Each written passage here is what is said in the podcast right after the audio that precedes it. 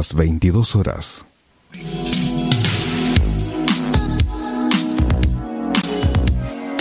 Desde Rosario, a través de internet y en vivo para todo el mundo, estamos haciendo la radio en deultima.caster.fm. Quédate con nosotros, nosotros nos quedamos con vos.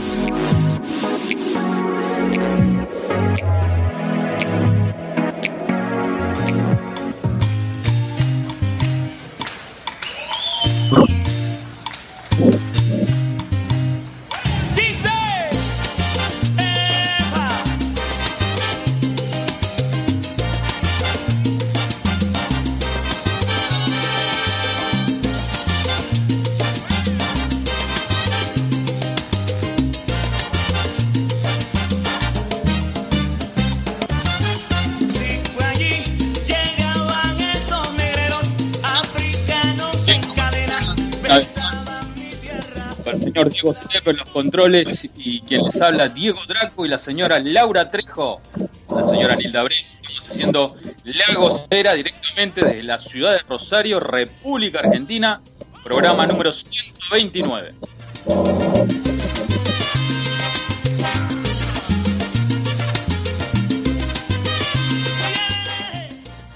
Bueno, le doy la bienvenida a nuestra querida amiga eh, una de las directoras acá del programa. Muy bienvenida, querida Laurita Trejo. Hola, buenas noches chicos, ¿cómo están? ¿Me escuchan bien? Bien, bien, con un poquito de ruido, pero no sería la gozadera. Te, escuchamos bien, Laura, te escuchamos bien. Estamos en otro lugar, por eso me vine acá rápido corriendo.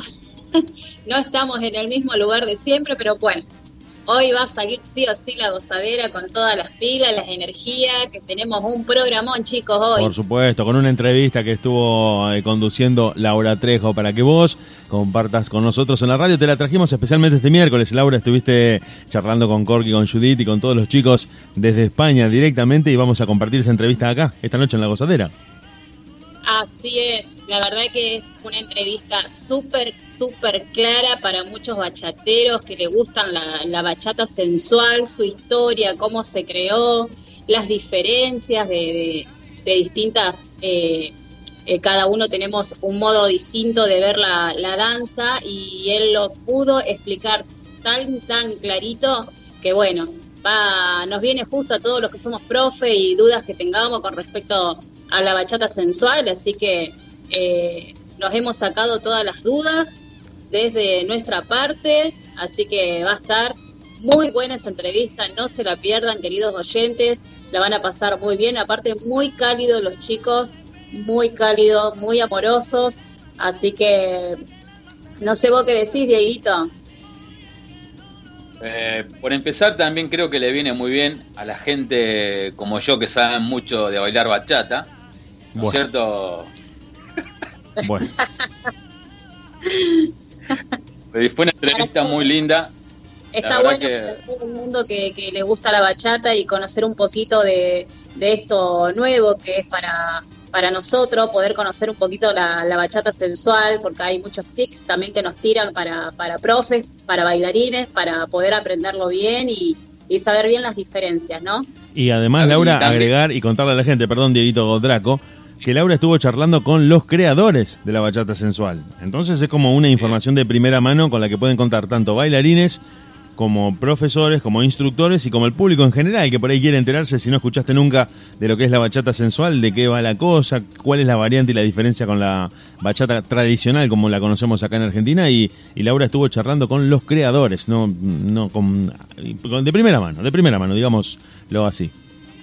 Lo bueno que también bueno, también Laurita, que también eh, sacan, aclaran un poco ese tema del tabú que tiene mucha gente que no conoce la bachata, como que piensan que uno a lo mejor se anda toqueteando y bueno, trata de, explican bien cómo es eso y lo bueno que, lo aclara y, es muy bueno que se sepa, obviamente, para que mucha gente que quiera aprender bachata y a lo mejor tiene ese prejuicio, ese tabú, se les aclare y puedan disfrutar de este ritmo tan bonito. Tal cual, tal cual, tal cual como decís, eh, hemos sacado muchas dudas, por eso también ellos hablan mucho de las diferencias de lo que es la bachata sensual, así que es muy importante que cada oyente preste mucha atención a cada este, respuestas que, que, ellos nos dan y nos enseñan, incluso no se quedaron con nada, no se guardaron nada.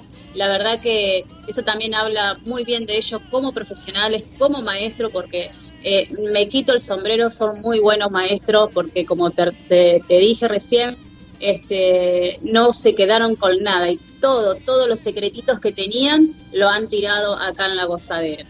Además, Laurita, vamos a tener eh, en la entrevista también al las dos personas que trabajan con ellos, no me acuerdo el nombre, vos, si parte, hablar.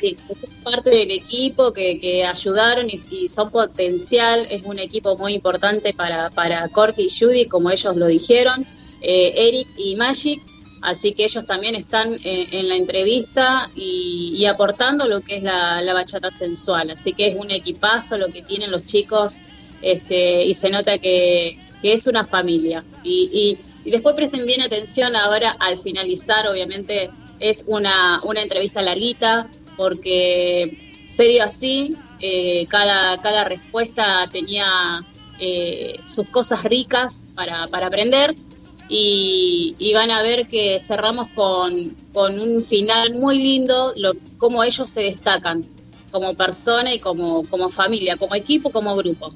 Claro, que es lo principal a la hora de trabajar, conformar un equipo, justamente como dice Laura, como una familia en la que todos crean en el proyecto, en la que todos sostengan la misma idea, que es lo que después te termina generando esas ganas de que si alguno está aflojando un poco, el otro le da ánimos, lo motiva y se va generando ese, ¿no? Ese pequeño grupo en el que todos van para el mismo lado. Tal cual, tal cual, tal cual como decís, Diego. Así que eh, es un placer poder escucharlo y, y tenerlo por primera vez en la gozadera y, en este 2021 y yo creo que esto es el comienzo de, artistas amigos eh, para la gozadera, así que va a estar muy bueno y, fue un placer entrevistarlos. Así que bueno, cuando ustedes quieran y decidan, pues vamos a alargar ya que, ya que es una entrevista bastante larguita. Y bueno, ya eh, estoy con muchas ganas de querer escuchar otra vez nuevamente porque me encantó, me encantó. No sé, no sé Dieguito qué decide, si él quiere poner un tema y luego la entrevista. Aprovecho a saludar a la gente de Ecuador que nos están escuchando en vivo y en directo, Laurita, Carlos Santamarina y a Viviana Pinto que nos están escuchando en Paramanga, Colombia. Bueno, Perfecto, siempre ahí los oyentes, ahí le mandamos me, un beso grande. Me dicen por WhatsApp si podemos eh, darle tiempo a la gente que se vaya conectando, ponemos un poco de música Volvemos al aire y después presentamos bien la entrevista formalmente para que la gente pueda llegar a casa, se pueda conectar y demás, porque vienen algunos medios retrasados si quieren escuchar el programa completo, sobre todo esta entrevista que estuvimos promocionando en las redes y acá me dicen si, si podemos aguantarlos unos minutos. Bueno, sí, ponemos un poco de música. Vamos a escuchar eh, algo de Daniel Santa Cruz, que siempre suena en la gozadera, que es prácticamente un amigo de la casa, tendríamos que decirlo así, porque la madre charla con nosotros, Daniel estuvo en el programa número 100, siempre estamos en contacto también con su hermano, entonces me parece que por ahí muy eh, viene muy bien para esta noche escuchar algo de Daniel Santa Cruz, y vamos con Contando Minutos en deultima.caster.fm junto a Laura Trejo, Diego Draco y principalmente todos ustedes. Cosas del destino cuando menos lo esperaba, tropezaste en mi camino, cosas de la vida. Y el capricho de cantarte me hizo ganar la partida. Dime cómo paras los relojes solo con una mirada. Sabes detener el tiempo y que ya no me importe nada. Cambiado mi fortuna bajo la luz de la luna. Sigo contando minutos para volverte a ver. Si pudiera ser el dueño de las horas de los días, pasaría mis segundos a tu lado para darte mil caricias escondidas.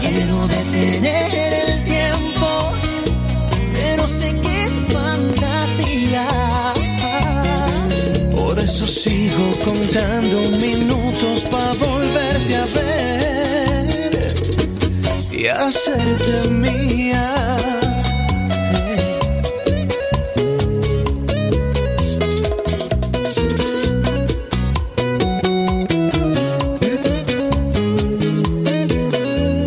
Cosas del destino, cuando menos lo esperaba, tropezaste en mi camino cosas de la vida. Y el capricho de cantarte me hizo ganar la partida. Dime cómo paras los relojes con esa dulce mirada. Ni el tiempo ni la distancia haces que no importe nada.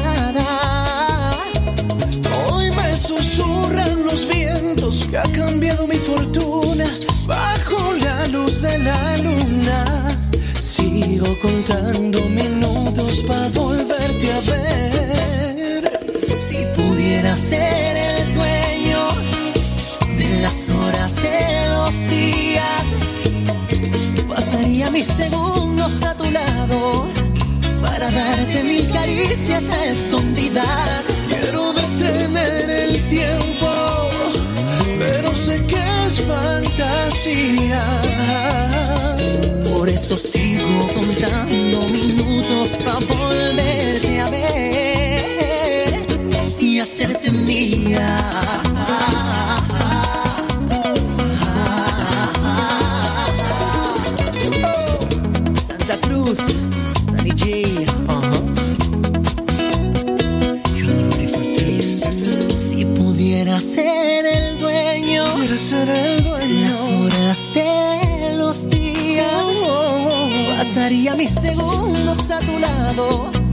Para darte mil caricias escondidas. Quiero detener el tiempo, pero sé que es fantasía.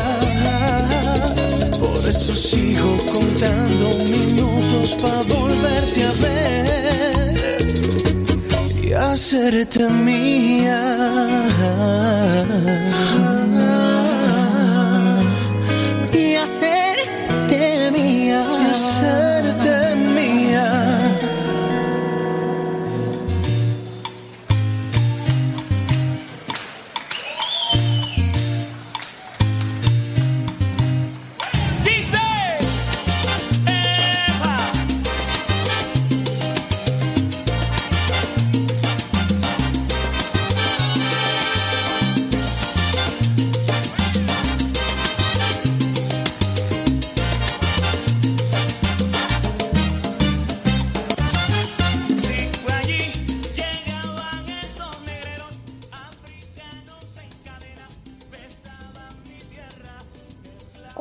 Seguimos acá en deultima.caster.fm con los chicos, con los dos Dieguito acá en, en- en control y nuestro director Diego Draco que está ahí con sus lentes y con esa cámara que no para de moverse. Y, y aprovechamos para avisarle que tiene el micrófono apagado y él sigue hablando y no se da cuenta. Tiene el micrófono apagado y, y Dieguito, si lo activas, estaría bueno.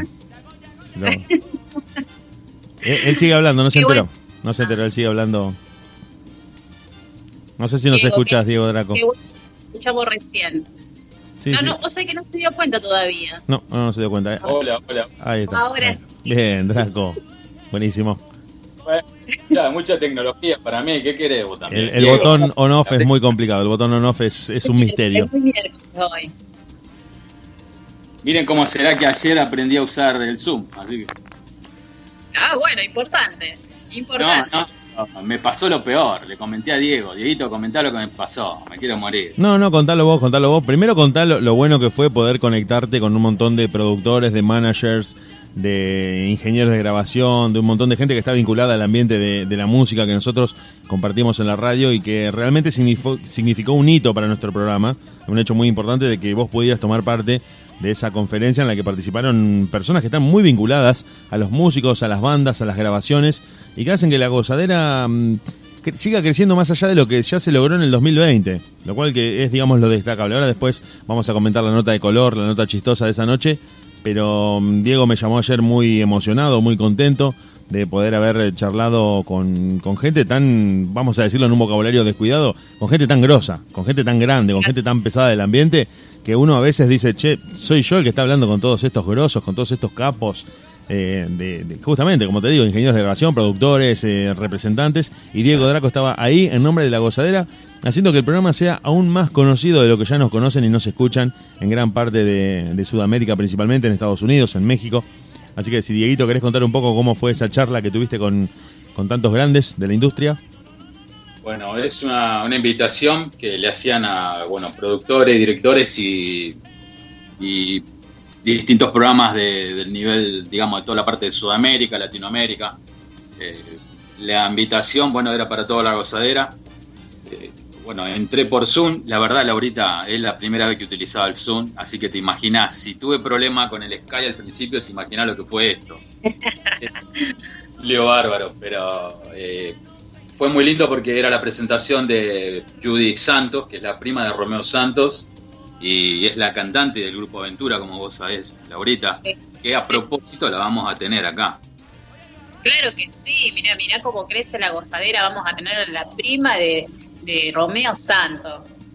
No, no, Así por eso te digo, por eso te digo, por eso quería que Diego contara esto, porque a veces nosotros lo naturalizábamos en la adrenalina de preparar los programas, un poco que uno lo toma como parte del trabajo, pero realmente lo que ha crecido este grupo de radio, lo que ha crecido este programa, lo conocido y lo escuchado que es, hay que decirlo, hay que compartirlo con la gente que nos escucha y ponernos muy contentos, nosotros cuatro ponernos muy contentos de que esto salga de esta manera, de poder hablar con gente que estuvimos escuchando durante mucho tiempo.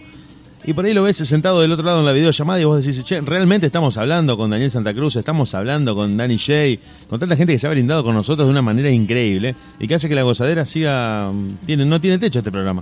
Realmente no tiene techo. Nos pone muy contentos. Tal cual. Contanos un poquito, así resumiendo, Diego, cómo fue la charla esa.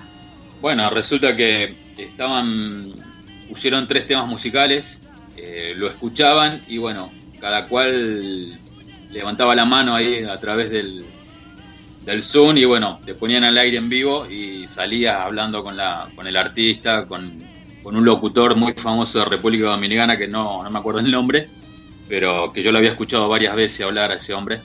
Y, y bueno, vos dabas tu opinión, a ver, ¿qué te pareció el primer tema, el segundo tema, el tercero? Y para mí que yo soy un tipo muy sencillo, ustedes me conocen, eh, y fue muy, muy impactante estar con tipos grosísimos, eh, con productores, todo de Sudamérica y de la parte del Caribe. Y fue algo muy gracioso también lo que me pasó porque Se puso a comer una tarta de zapallitos con la cámara encendida y los productores se miraban entre ellos sin entender qué estaba pasando. Y Diego comía, se mandaba un vasito de vino y los productores decían, che, alguien que la avise. Porque yo dije, pero estabas, por lo menos estabas con ropa. No, no, sí, se estaba vestido por lo menos. Digo, bueno, tuvieron suerte, los, los productores se salvaron. Pero, Pero no, eh, no, todo bien, todo bien. La verdad que muy contento, muy contento que el programa está creciendo, Laurita. Claro que sí, ahí se conectó nuestra amiga Nilda Bres. Bienvenida, Nilda. buenas noches, Nil. Hola, Nil. Me parece que Nil está sin micrófono. No sé si No tenés escucha. el mic apagado. Es como- Viste que hoy fue un miércoles diferente. Hoy llegamos todos así a los apurones. Medio, medio con tres vasitos de Fernet encima también. No, yo estoy con agüita, mira, mira. Agua mineral. Todavía estoy con agüita. Yo estoy con el mate. Con mate, mira. Sí, en cualquier momento me voy a tomar unos mates que hoy no tomé todo el día. El mate siempre, siempre, siempre. Ahora sí, ahí te escuchamos, Nil. Sí, o sea, sí. me saqué los auriculares porque me parece que son los auriculares. Hola equipo, ¿cómo están? Hola, Bien, y vos a, lo- a los, estás a los apurones como nosotros, ¿no? Corriendo carreras, yo venía tipo Popi Larrauri por Auroño, bajé circunvalación eh, velozmente, todo para llegar a la gozadera, ¿eh? Bien ahí. Este es un equipo. ¿Se dieron cuenta? Este es un equipo. Tal cual, tal cual. Muchas ganas, mucho. La sabe de, automovilismo, Diego. ¿Viste lo que nombró? Popi Larrauri. Y, y de la zona, de los nuestros. Porque es de acá. Ah, Popi Larrauri es de Capitán Bermúdez. Yo ya les dije chicos, yo sé mucho de fútbol, de automovilismo y de boxeo. Así que cuando quieran me invitan al programa ese que tienen, ¿eh? Y charlamos. Yo no, yo cero. Yo me quedé con una pregunta, Diego. eh, en la entrevista esa que estabas con, con todos los, los productores, así muy grosos, como vos decís, ¿éramos los únicos argentinos y de la radio? eh, había estaba nuestra compañera y colega Lorena Garnica de Bachata Salserita. Ah, bien, sí, sí, Después sí. había una profesora de, de ahí de Buenos Aires. Y después todos son productores y radios de. hay mucho más de, de Estados Unidos, de República Dominicana. Pero éramos las dos emisoras de radio, la de nuestra compañera y amiga de Bachata Salserita y nosotros. Así que Qué un de orgullo. Sí, sí, es un orgullo, es un orgullo porque eh, estamos creciendo a pasos agigantados. Sí, sí, realmente le da mucho roce a la radio, nos permite conectarnos con mucha más gente para seguir trayendo artistas para las entrevistas, para poder hablar con un montón de gente que también esto lo quería decir, lo quería compartir con ustedes, a ver si están de acuerdo, de que la gozadera empezó mm, de manera, como te diría, local y de pronto hoy estamos hablando con gente de todo el mundo literalmente, desde Japón a México, desde España a Inglaterra a Estados Unidos, eh, Cuba, Chile, hemos prácticamente hablado con artistas que han llevado la bachata y desde sus países y hemos hablado con muchos artistas de muchos países, inclusive desde Rosario también, de, de créditos locales. Y eso hace que el programa pueda tener una dimensión, me parece, parece una locura lo que voy a decir, pero una dimensión mundial. Porque realmente nos hemos conectado con Teresa Manón desde Holanda, hemos hablado con chicos que son campeones mundiales de bachata que están en España, con Dominic Martin desde Estados Unidos, desde Cuba, desde Canadá, cuando hablamos con Hajime Waki desde Japón, realmente cosas que a uno lo estremecen cuando empieza a mirar en frío todo lo que se ha logrado en este programa. Se lo queremos contar a la gente que nos escucha. Así, hablando ya que, nombraste a nuestra amiga Tere Manon, tengo algo que me dijo para nuestro querido director, que hoy me manda un mensajito para nuestro querido director, y me dijo que se quiere divorciar de él. No, No. Así no- Así pero no duró nada. Fue, fue un amor de verano. ¿Viste? No, lo que pasa es que ando a mil y no le, no le mando mensaje a mi amiga. Ahora después le voy a No, escribir. hay que mandarle mensajes, porque si no, nos Qué ha flojo. No, no, no. Se, se estuvo portando mal, Draco.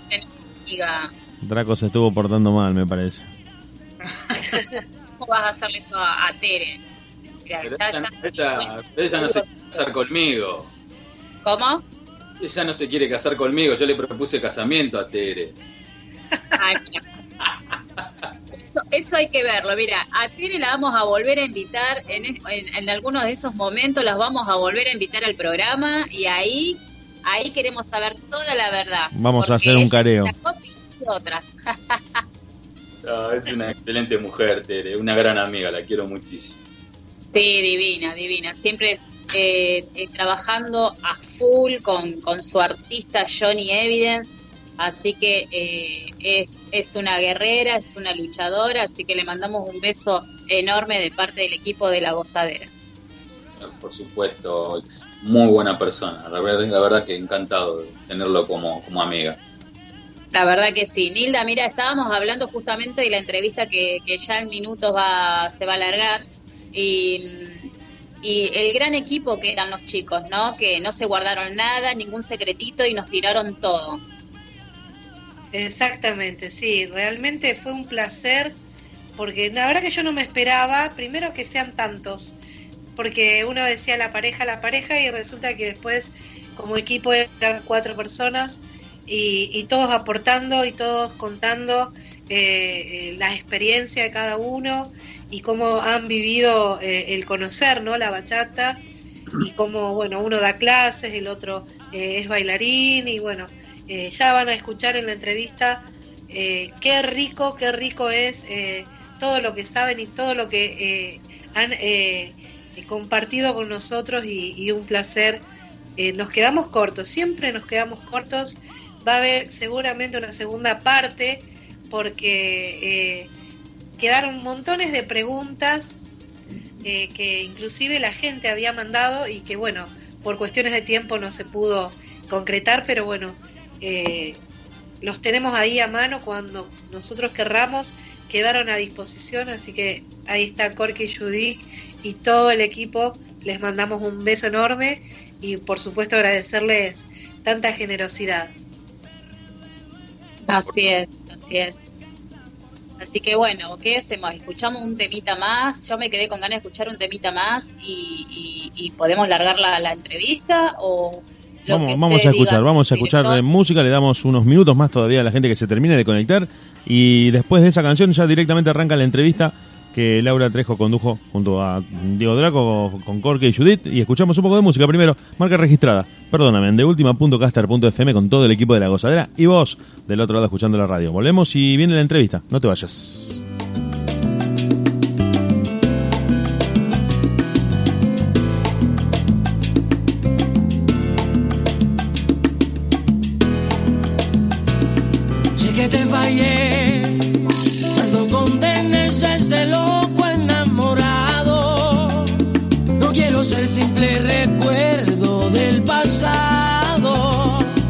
está de testigo de que hoy vengo arrepentido. Perdóname, pues sé que te fallé y borrarse de tu rostro esa sonrisa que lastimé tu corazón con tanta prisa que no me di ni cuenta que era yo quien más perdí.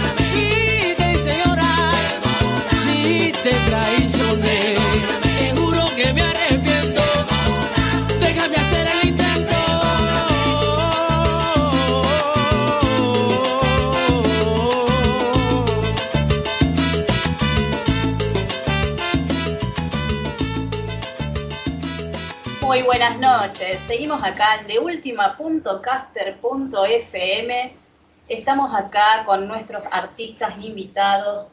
Ellos se dicen que Corky y Judith son los creadores de la bachata sensual.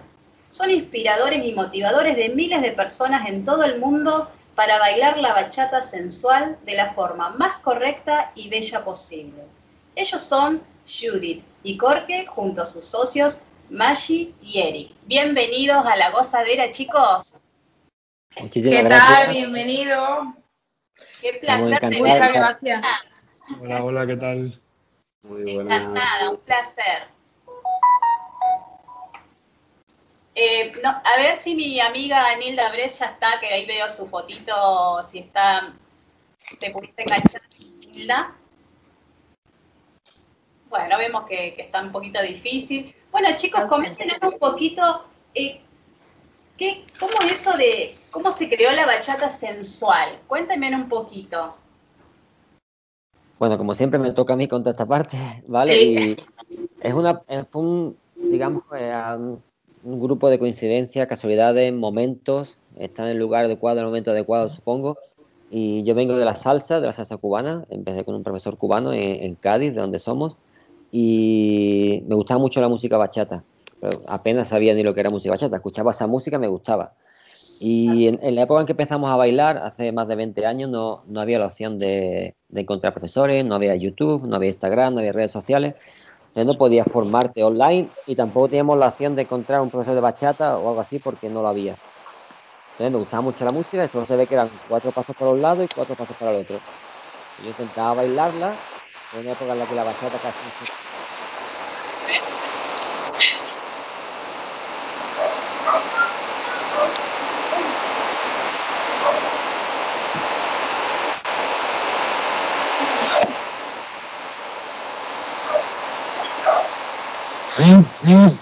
Ya va, muchachos, ya seguimos. Ahora sí. Ahí, ahí lo va. Ahora sí. Seguimos. Vale, eh, digo por dónde iba. ¿no? Entonces, la bachata casi no se bailaba. Era una época en que ponían salsa, chacha, algún merengue, pero en, en la- en los sociales no había bachata. Ponían una para que la gente se fuera a casa. Entonces, yo aprovechaba y bailaba esa. Y bailaba. Entonces, yo venía de salsa, yo metía un movimiento de salsa en la bachata. Claro. ¿Qué pasa? Que la música que me gustaba era la más melódica, me gustaba mucho Juan Luis Guerra, por ejemplo, era uno de mis fa- y sigue siendo para mí uno de los favoritos. Entonces esa música me inspiraba mucho a hacer cosas con el cuerpo, movimientos corporales. Entonces yo empecé a hacerlo porque me salía. Pero, y en mis clases de salsa, la gente que me veía bailar bachata, mis alumnos me decían, ah, Corque, ¿por qué no te una clase de bachata? Y decía, bueno, venga, yo doy una clase de bachata. Y yo hacía pues 70, hacía paso de salsa, lo metía en bachata. Y decían, no, no, no, enseño la parte del cuerpo y esas cosas que hacer así. Y decía, vale, lo intentaba, pero luego me preguntaban cómo se hacía. Claro. Hablamos de una época en que, en que nadie hacía ondas en la bachata, entonces no es como ahora, como ahora que solamente tocar la chica ya empieza todo el mundo a hacer ondas. Había que indicarlo sí o sí porque era la gente no sabía lo que era. Entonces me pregunta un alumno, sí, pero ¿cómo se indica esto? ¿Cómo se hace? Y yo dije, wow, no lo sé. Pero la semana que viene te lo respondo. Y empezó la obsesión con el yo quiero, yo quiero sacar más, más. Entonces empezamos a hacer más movimientos corporales. Al principio era, era un baile muy cerrado, muy antiestético, muy antiguo, digamos, muy, era muy, muy encima de la chica. Limi- bueno, antiestético no limitado, ¿no? Porque Sí, limitado era y- solo cerrado, empezó así. Era, era muy cerrado. Entonces es cuando empecé, conocí a Judy, empezamos a bailar eh, juntos ya fue lo que lo convirtió en lo que más se conoce ahora, más la parte visual. Yo creo la, más la, parte técnica de body leading, ya creo la parte más visual. Y ahí empezamos a crear metodología. Nosotros nunca lo hemos llamado bachata sensual, ni lo hemos llamado creadores nosotros mismos de la bachata sensual. Eh, nosotros empezamos a bailar esta bachata, empezamos a ser conocidos por España y un tuvimos la oportunidad de, ir a Londres y allí un promotor nos dijo, bueno, en los, los workshops que tenéis, eh, ¿qué nombre le pongo? Decíamos, bachata. Y así, pero ¿qué bachata? ¿Qué, estilo bailáis? Y decíamos, estilo, hay estilo, hay más estilos, hay más. O sea, no sabíamos nada, éramos ignorantes. Éramos, no sabíamos lo que era la- ni la urbana, ni la, ni la tradicional, ni nada, ni- no había nada. Entonces el promotor dijo, bueno, vuestro baile es muy sensual, yo voy a poner bachata sensual. Y ahí se quedó ese nombre. O sea, fue una casualidad. Entonces digamos que la bachata sensual se creó a partir de la ignorancia no saber bailar bachata y tener que bailar como nos salía. Pasa que luego ya lo que hicimos, y mucha gente piensa que como creadora de bachata sensual solamente lo que hemos hecho es hacer ondas. Es, para mí esa no es la parte importante, tenemos que dar una metodología, tenemos un sistema de indicación que se puede indicar todo y todo es real, no es dos personas indiferentes haciendo un baile por, por separado, hay conexión, es todo leading y following, y intentamos explicar el porqué todo, de cómo se pisa hasta cómo se mueve la, la cabeza en, en el baile. Eso es lo que hemos desarrollado, creado, e- escrito e intentamos transmitir a la gente. Qué bien, qué bien, me gusta. Eh, sí, eso es lo que yo he visto en videos, eh, muchas ondas, muchas cabezas, eh, y eh, específicamente la mujer, esa sensualidad, que, esa belleza de la mujer, por eso cuando conocí la bachata sensual quedé súper enamorada, porque tenemos la bachata urbana, tenemos la bachata dominicana, pero la sensual es como que nosotras las mujeres nos sentimos más, como más bella, ¿no? No sé si, si te pasa, Judy. Sí, a, a ver, nosotros, por ejemplo, uno tenemos como muy claro que obviamente todo lo que sea movimiento corporal hace que, que el cuerpo se vea más sensual. Pero después a, a la hora de, de enseñarlo y de nosotros bailar, porque por ejemplo, nosotros cuando éramos pareja, no porque fuésemos pareja bailábamos más sensual, porque eso depende mucho de la personalidad de cada persona. Entonces, sí es verdad que al ser movimiento corporal, espérate un segundo. Cariño, ten cuidado que se escucha mm, todo lo que está haciendo la cocina. Vale.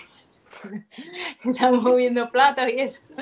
Pues eso, que al, al ser movimiento corporal se... ¡Uy, uy! El perro.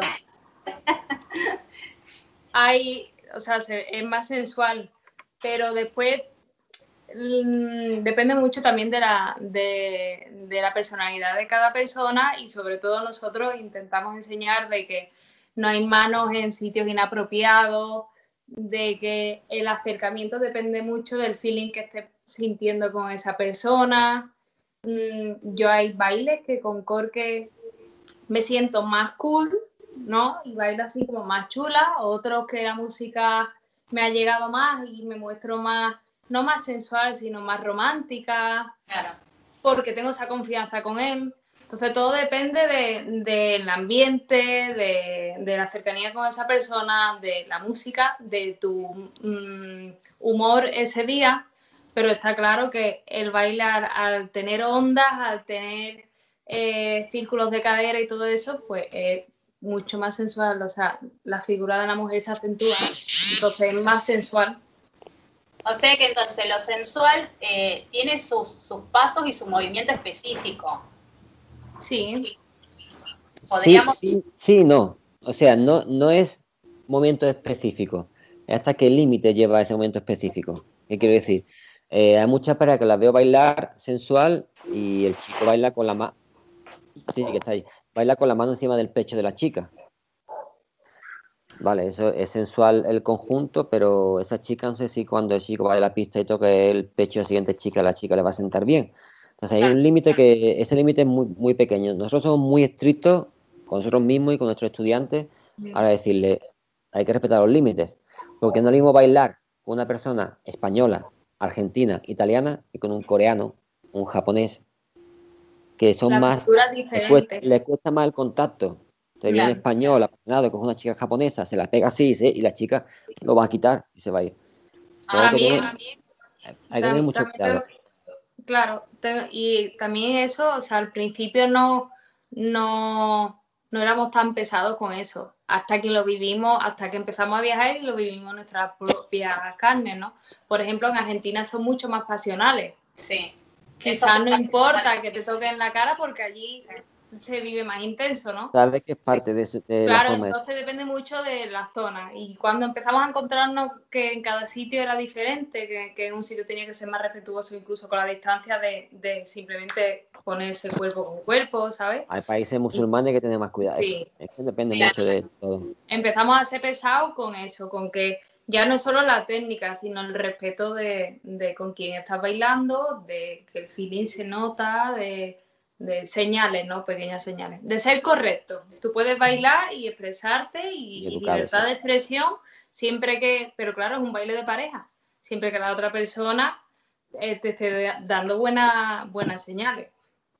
Claro, totalmente. Eh, eh, por ejemplo, acá en Argentina, si, yo como me doy cuenta, eh, bueno, yo Argentina soy muy apasionada, me encanta bailar, sentir, eh, eh, expresar más que nada. Y cómo me doy cuenta eh, lo que están ustedes justamente explicando, que acá en la Argentina también eh, tenemos muchas visitas de extranjeros y, y, eh, depende mucho de- del varón, cómo nos lleve para nosotros poder sentir cómo bailarlo. No sé si me, me explico bien lo que quiero preguntar. Sí, o sea, si te refieres a que si, por ejemplo, el chico es suave, sí, o si, o si va, por ejemplo, co- coherente con lo que la música está pidiendo, si una siente más o menos, obviamente, obviamente sí, o sea, por, por muy musical que sea el chico, si el chico es más brusco y yo estoy acostumbrada a un leading más, a unas indicaciones más suaves y yo, y yo con nada me muevo, lo que yo hago es lo contrario, no porque tú me lo hagas con más energía, yo lo voy a hacer más grande. Me bloqueo con miedo de no hacerme daño. Entonces, mi baile ya directamente no, no se pone, o sea, yo no lo disfruto. Yo estoy concentrada en no hacerme daño. Entonces, sí, depende muchísimo de, de que, y bueno, y también al lado contrario, ¿no? De que te toque una chica que, que te siga lo que estás indicando y que no vaya loca a su bola, de que ya ni siquiera que sea dura, porque si ella misma aguanta su peso, pues bueno, hay gente que es un poco más rígida o gente que es demasiado blandita, pero que, que no pesa. Claro. Pero sobre todo la, la energía y, y el respeto de, de la conexión y de lo que se está escuchando. Hace, o sea, hace un- un- una diferencia a, a lo que tú ya puedas transmitir y lo que tú puedas disfrutar. También hay que tener en cuenta varias cosas, creo yo también. En lo que ha dicho Judy totalmente cierto, pero tengamos en cuenta que la bachata es un baile muy nuevo. O sea, la bachata en sí, e incluso la música bachata es algo muy nuevo en el tiempo.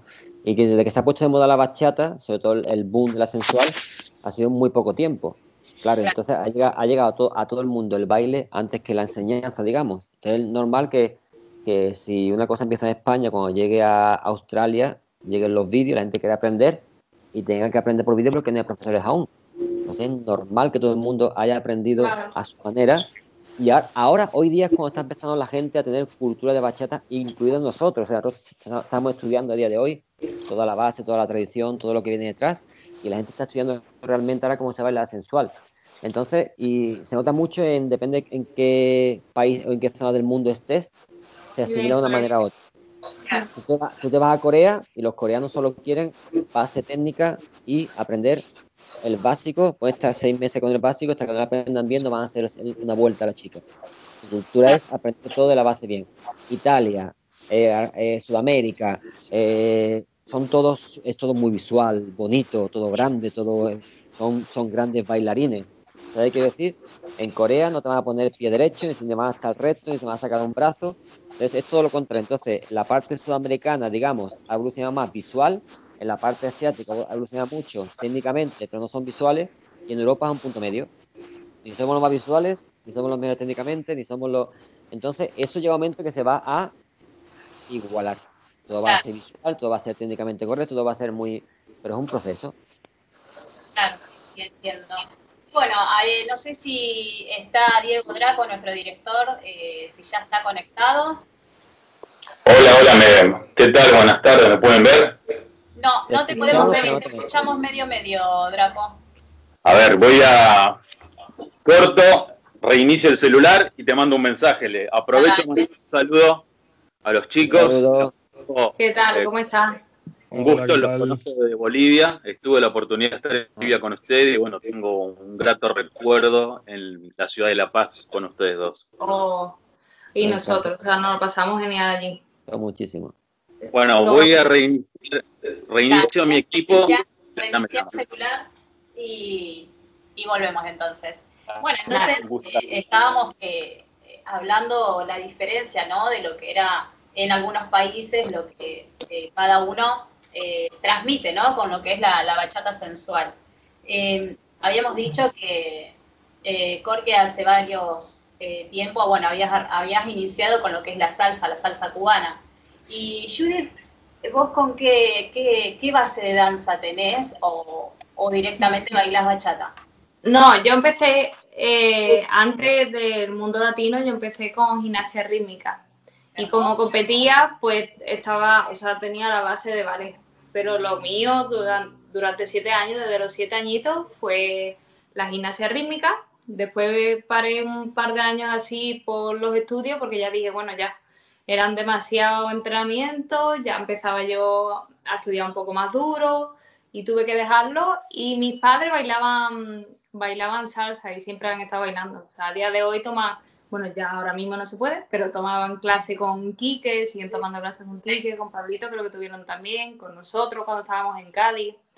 Entonces ellos fueron los que me llevaron a un sitio a bailar y yo empecé con salsa. O sea que viene de sangre ya.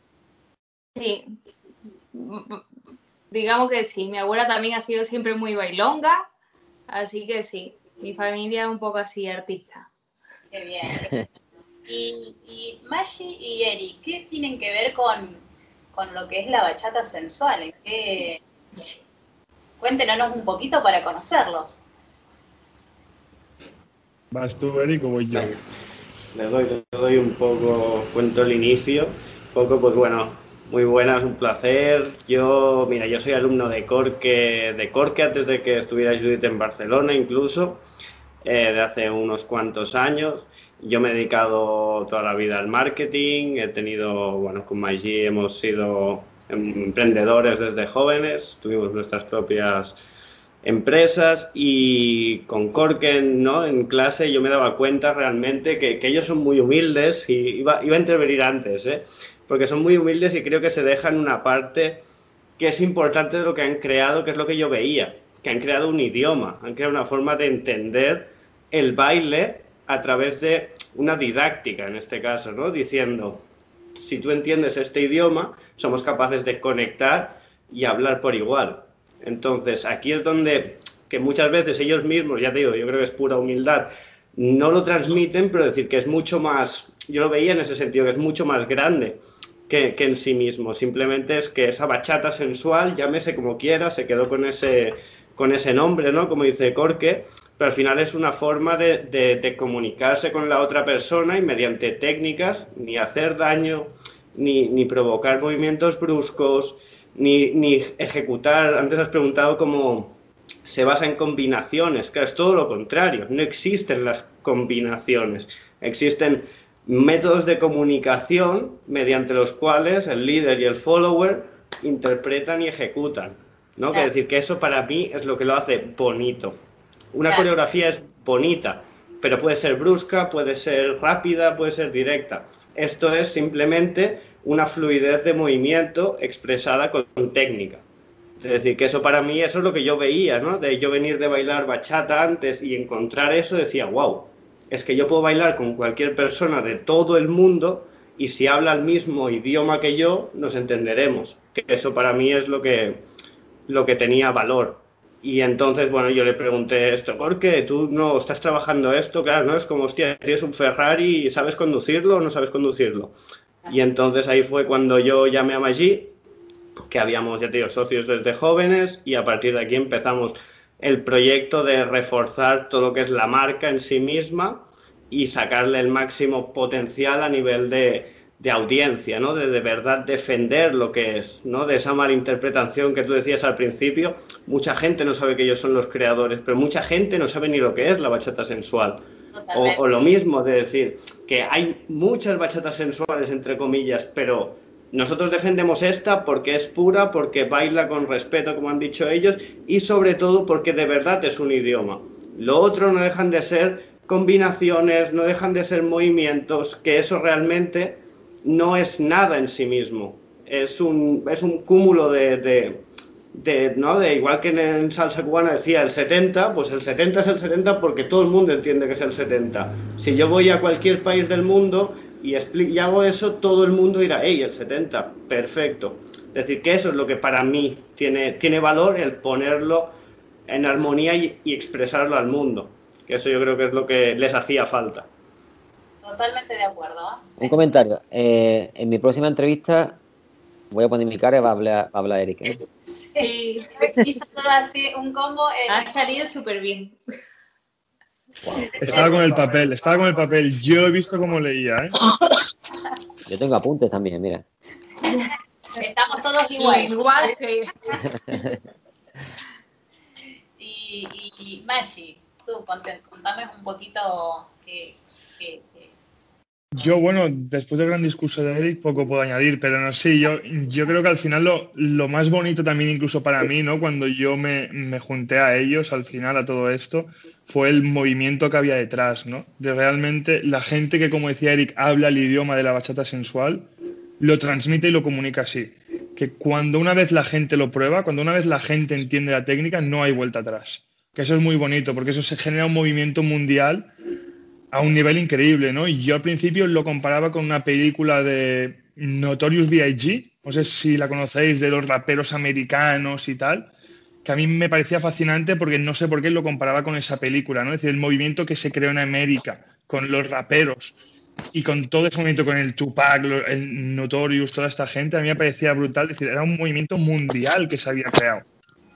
Corke y desde Cádiz, sin saberlo, habían creado un movimiento donde todo el mundo que tenía la oportunidad de aprender de ellos transmitía ese mismo conocimiento que había aprendido de ellos y de la misma manera. Que eso es alucinante, ¿no? De que realmente todo el mundo que aprende la bachata sensual de, de Corke y Judith, que aprende bachata sensual, lo comunica o lo intenta comunicar de la misma manera. Entonces son unos valores que se perduran y que van, y que van pasándose de personas a personas. Que eso, es, eso creo que es lo que ha permitido el movimiento a nivel mundial. Que todo el mundo respete y todo el mundo quiera hablar un mismo lenguaje, significa que todo el mundo quiere entenderlo igual. Que eso es muy bonito. Claro que sí. Eh, eh, y Maggi, eh, ¿ustedes son alumnos y profesores o eh, también están dando clases? ¿Cómo es? Yo no, yo, yo solo bailo a nivel aficionado. Eric sí que, que da alguna clasecita, pero yo no, yo no. Yo empecé a dar clases con Corky Judith como alumno cuando Judith ya estaba aquí en Barcelona. Así que yo hace menos que, que tomo clases con ellos. O sea que eh, sos alumnos de, de- de los chicos. Totalmente, sí. Yo, yo de, de hecho cuando lo llamé, lo llamé en ese día porque, porque entendía que él no bailaba, nada, cero. Y, yo creí que era muy bueno que entrara alguien que no bailaba, que no conocía a y Judith y que supiera, que viera desde fuera lo que yo veía desde dentro, ¿no? De decir, porque para mí estar tan inmerso es muy difícil separar la mente y decir, no, ahora, ahora olvídate de quién, de quién son Corke y Judith, que son la leche, que son increíbles y tal, no, y mira esa pareja que es más famosa, ¿por qué es más fam Es muy difícil, porque se, se mezcla con emociones y se mezcla también con, con el saber de ellos. Ahora es alguien de fuera que diga, claro, esto no, no, no está a este nivel porque falta esto, esto y esto. ABC, es decir, igual que en otro nicho, falta esto, esto y esto para generar esa, esa autoridad. Y yo nada, yo alumno, alumno de ellos y, y poco más, poco más. Qué bueno. Bueno, Eric es. Eric es el típico alumno que, que durante cuatro años ha estado en nivel iniciación, que siempre está avanzado y también sigue estando en iniciación. Que yo empezaba a bailar y él ya estaba en avanzado y volvía en iniciación también porque decía, siempre aprendo cosas. Qué bueno. Bienvenida, Nilda. Hola, ¿cómo están? No sé si me ven, pero yo los escucho, estuve escuchando toda la, la entrevista y la verdad que estoy fascinada. Bienvenidos a La Gozadera, es un placer escucharlos y, uno se queda ahí atrapada en todo lo, que saben y, lo que transmiten, porque eh, es, es muy claro, es muy claro el mensaje de, cómo, cómo han llegado hasta donde llegaron y, el por qué, ¿no es cierto? Yo creo que, bueno, yo soy maestra de danzas clásicas y, y el lenguaje corporal eh, trasladado lo que es bachata es increíble, increíble cómo, cómo aprovechan eh, cada movimiento a nivel técnico, porque a veces uno dice es bachata, es más lento que la salsa, es más fácil. Y realmente no es así, no es así. Este, lo que tiene, lo que tiene hermoso, lo que tiene hermoso la bachata sensual es precisamente eso que no tiene eh, explicación en lo técnico, que es la transmisión de- del lenguaje corporal, el dejarse llevar la música, eh, el, transmitir a nivel pareja, porque esa comunicación de ida y vuelta de movimientos, de, la sensualidad misma, tanto del hombre como de la mujer, todo eso es una conjunción de, cosas que terminan siendo, eh, eh, bueno, ese fruto, ¿no? Ese, ese, ese producto que es la bachata sexual, que no todo el mundo se anima, porque si bien han avanzado muchísimo, porque están llegando eh, a todos lados y, la gente los va conociendo y está empezando a animarse. No es fácil, no es fácil porque eh, más allá de que eh, puede haber una bachata como, no sé, la urbana, que tiene otro estilo, que tiene otros movimientos, la sensual en sí no es nada fácil, no es nada fácil. Y no hay, para mí, para mí, lo que yo pienso es que no hay un librito que diga, chicos, estudien esto y les va a salir la bachata sensual eh, excelente. Yo creo que no, ¿no es cierto? No viene el manual. Sí, No hay un manual. Nosotros tenemos un manual, ¿eh? Y se puede hacer manual online escrito. ahora, o sea que, que si queréis. Hay que No, o sea- aprovechar. sí.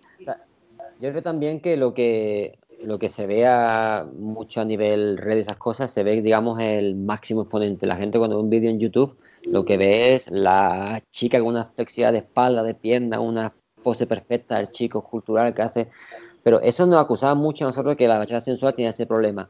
Yo intentaba explicar a la gente que cuando yo empecé a bailar, empecé a bañar, a, a enseñar bachata sensual, era otra época. Cuando yo empecé a bailar, casi no había gente joven bailando en España. Eran todos matrimonios de 50 años. Sea, yo daba clases casi siempre, mis clases, todo mi origen como profesor es a matrimonios de entre 45 y 60 años. Y hacían ondas, bailaban, y, y siempre decimos que, claro, no- cualquier baile a su máximo exponente es muy difícil, eso es indudable. Pero muchas veces no es el qué, sino el cómo. Eh, como, como profesor lo sabréis que hay que tener mil formas de explicar la misma cosa, hay que tener mil formas diferentes de explicarla para que lo entienda la persona. Yo siempre digo en clase que, que la bachata sensual no es difícil, es, es como la explique. Eso es lo que, que no es tampoco tan exacto, pero se puede llegar a simplificar mucho y cualquier persona puede bailarla dentro, por supuesto, de sus límites. Exactamente, exactamente. No sé si me siguen escuchando, ¿estoy, estoy ahí? Sí, sí, sí. Perfecto. Eh, estaba pensando en, en cómo nos ayudan eh, a los bailarines las letras de la música, la letra de las canciones, eh, cómo, cómo elegirlas, ¿no es cierto? Porque hay muchísimas variedades de canciones de artistas y, y hay eh, una que es preferida eh, de cada pareja, una canción, un estilo de, de letras, y bueno, esos la toman y se la hacen propia, ¿cierto? Eh, ¿Cómo hacen ustedes para elegir eh, esas canciones? ¿Qué es lo que tiene que tener una canción para que ustedes digan, la tenemos que bailar?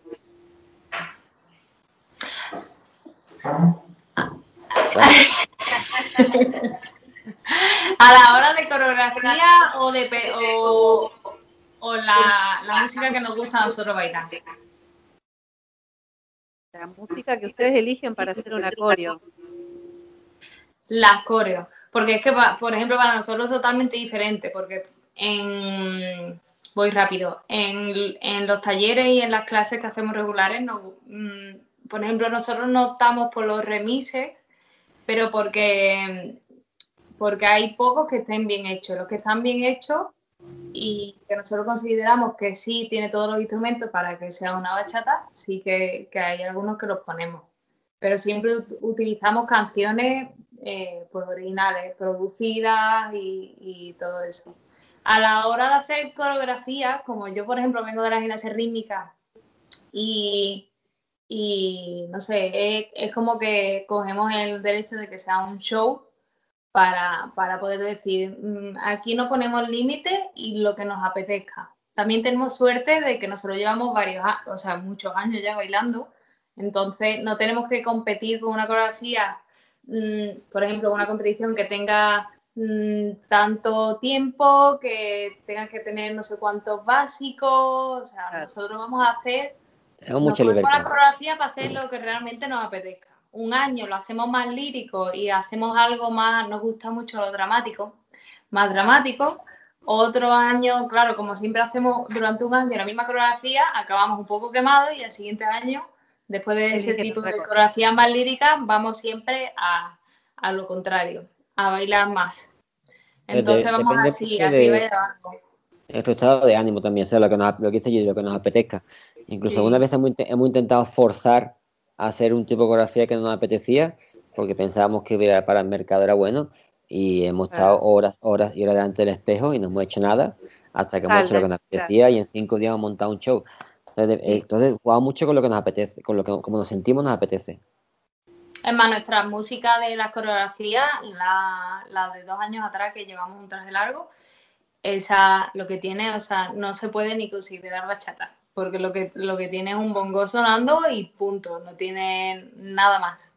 Pero pues por eso, porque nos tomamos la libertad en, los shows hacer lo que nos apetezca. Lo que nos apetezca. Mm. O sea que ustedes dicen, eh, eh, sea para ir redondeando lo que es la bachata sensual, sí hay un libro, como dice eh, Jorge, y ¿cuáles serían los, a ver, los pasos más importantes que llevan a la bachata sensual? O sea, nosotros Vale, uno, primero- por ejemplo, te tiro, eh, bueno, yo soy profesora de danzas árabes. Tenemos los ocho, que es muy importante, el uno y medio, o sea, son pasos básicos que son muy importantes en lo que es la- la- las danzas árabes. En la bachata sensual,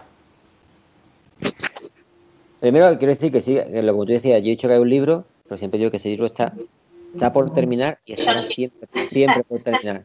Porque nunca estará todo escrito, porque cada día saca, sa- aparecen cosas nuevas y técnicas, no técnicas, técnicas nuevas no salen todos los días, pero sí movimientos nuevos. Es un libro que estará por terminar siempre. Y luego los pasos más importantes, los que, por supuesto, es una cosa que no es que me moleste, pero que no llego a entender es cuando alguien quiere aprender salsa, machacan su básico. Hay que pisar así. Los pies se colocan así. De peso, las de contraposiciones. peso, la postura del cuerpo, cómo van los hombros, el- la tensión corporal. Cuando la gente aprende bachata es, el básico no me importa. No, sí. El paso más importante es el básico porque se pisa de una manera específica para que las caderas se muevan. Solamente piensa que con las caderas, no, se, mueve, se pisa, de ahí se mueve la rodilla, la rodilla va las caderas, y las caderas van conectadas con los hombros, ahí va todo. Entonces, eso es lo que la gente va, olvida. El paso básico es igual de importante en cualquier baile. Hay que respetar cualquier baile, hay que respetarlo y la forma de hacer es básico que te va a ayudar en el futuro. Y luego, por supuesto, está, eh, aunque no es un paso, pero lo que va a marcar que una persona baile bien o mal la bachata sensual es su frame, su tensión corporal. El cómo tener colocado los hombros respecto al cuerpo, la, eh, la columna, la cadera, todo es la colocación corporal. Si es correcta, las ondas, los movimientos circulares, todos los lanzamientos de cadera, todo es facilísimo. Si estamos descolocados, todo es dificilísimo. Y por supuesto la onda. O sea, el paso más característico es la onda, ¿no? El que nosotros consideramos el más importante porque está en todos esos movimientos visuales que tú ves, como la onda y las cosas de cabeza, para nosotros es el, lo llamamos el bolero, pero lo que caracteriza al bolero que es una respiración. Es el, el controlar el, el peso de la chica y sirve para todas las preparaciones. Si tú tienes eso, eh, va a ser súper fácil ejecutar todos los movi- movimientos visuales que, que a ti te suenan de bachata sensual, como la onda, como el lanzamiento de cadera, como la pinza, como las cosas de cabeza, todo lleva la respiración, el bolero dentro. Bien.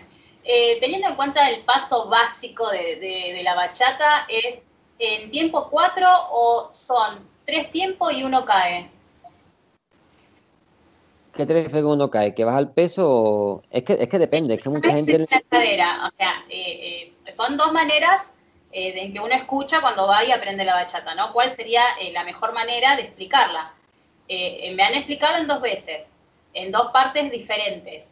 Tres pasos y uno cae. El que cae es la cadera, que sería la- el movimiento de cadera, y el otro es un, dos, tres, cuatro. Es, claro, es que, es que ahí está la cosa. Ahora no hacemos movimientos de cadera en el 4 ni en el 8. Yo primero, lo primero que explico a la, gente es 1, 2, 3, cierro, 1, 2, ¿vale? Así, yo cuando enseño, enseño muy mecánico. O sea, digo, primero vamos a aprender 2 más 2, 4. Ya pisaremos bien, ya cuando hay que aprender a hacer 4 para acá, 4 para allá. Luego nosotros tenemos diferentes básicos. Nosotros cuando enseñamos, enseñamos el... No, no, no llamamos básico sensual, pero para que nos entendáis. El básico sensual, que va de- dentro de un ejercicio que es de respiración en 4 y en 8. O sea, el- el no respiración de- desde las piernas, pero sí respiraciones de arriba para que el alumno aprenda que en el 4 y 8 va el 90% de las preparaciones de indicaciones de corporal. Y luego también tenemos básicos más no, no tradicional porque sean solamente de tradicional, sino más los que se hacen siempre. No hacemos casi nunca el 4 de cadera, porque es una de las cosas primeras que eliminamos, porque eso... Sobre todo, o sea, lo, lo hacemos cuando bailamos separados. Pero Exacto, cuando, cuando bailamos, bailamos pegados, no utilizamos lo que dice porque la respiración en 3, 4, 7, 8. Y cuando balón separado lo que hacemos sí es eh, cambiar... eh, lo- eso lo explica yo digo las rodillas, así como lo explica de lo- lo- los cambios de peso, yo digo las rodillas. Bien, Bueno, bueno, si estamos cuatro, nunca, nunca marcamos cadera bloqueada hacia el lado, lo que hacemos es cerrarlo, cuando hacemos sensual la respiramos y cuando hacemos más, más hacemos el cambio de peso, contraposición de cadera, de cadera y hombro, digamos. O sea, sí, el paso básico es 1, 2, 3 y pico. Después tú puedes elegir en hacer mm, 500 caderas diferentes. La cadera out que vas a la vez cadera o sea, la cadera o la contraria o hacerla circular y después hay gente que baila en el 2 pero de todo depende de la música. O sea el, el básico básico es entrar en uno y, y la bachata está hecha en tiempos de 4 sería 1, 2, 3, 4 1, 2, 3, 4 lo que pasa es que a la hora de enseñar hemos hecho 1, 2, 3, 4, Ocho. 5, 6, 7, 8 por facilitar. Claro, pero es claro. 1, 2, 3, 4 y yo ahí yo ya puedo marcar la cadera que yo quiera.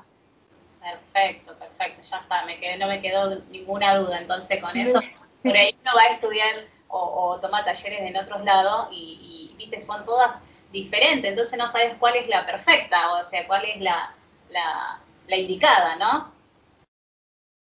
Es que realmente hay, yo, yo pienso que ni, ni- ninguna es la única, ninguna, es- bueno, incorrecta hay muchas, pero ninguna es incorrecta del todo. Quiero decir, entonces esto es una continua evolución porque si nos ponemos así, cuando yo empecé con mi estilo me criticaron muchísimo. Y hay mucha gente, la, y hay mucha gente ahora la considera correcto. Eh, ¿Dónde está el límite ese? Yo siempre, siempre que mucha gente que intenta hacer estilos nuevos de, de bachata, mucha gente me decía, Corque, pero esa persona está haciendo bachata no sé qué, dile algo. Y yo decía, yo, yo, si mira, lo hace mal, ¿cómo va? Digo, a un segundo. Yo cuando empecé también lo hacía mal. Y me preocupé de intentar buscar una forma que fuera correcto. Hay que dar la oportunidad a la gente que quiere hacer. ¿Por qué voy a, a criticar cuando yo he aguantado que me critiquen? ¿Sabes? Entonces hay que tener mucho cuidado con eso. Hay que respetar. Hay que respetar, exactamente. No y siempre si- respetando la tradición, por supuesto. Exactamente. Sí, sí, claro, sí, sí, por supuesto. Eh, nuestro director Diego, no sé si ya está con nosotros. Me parece que no.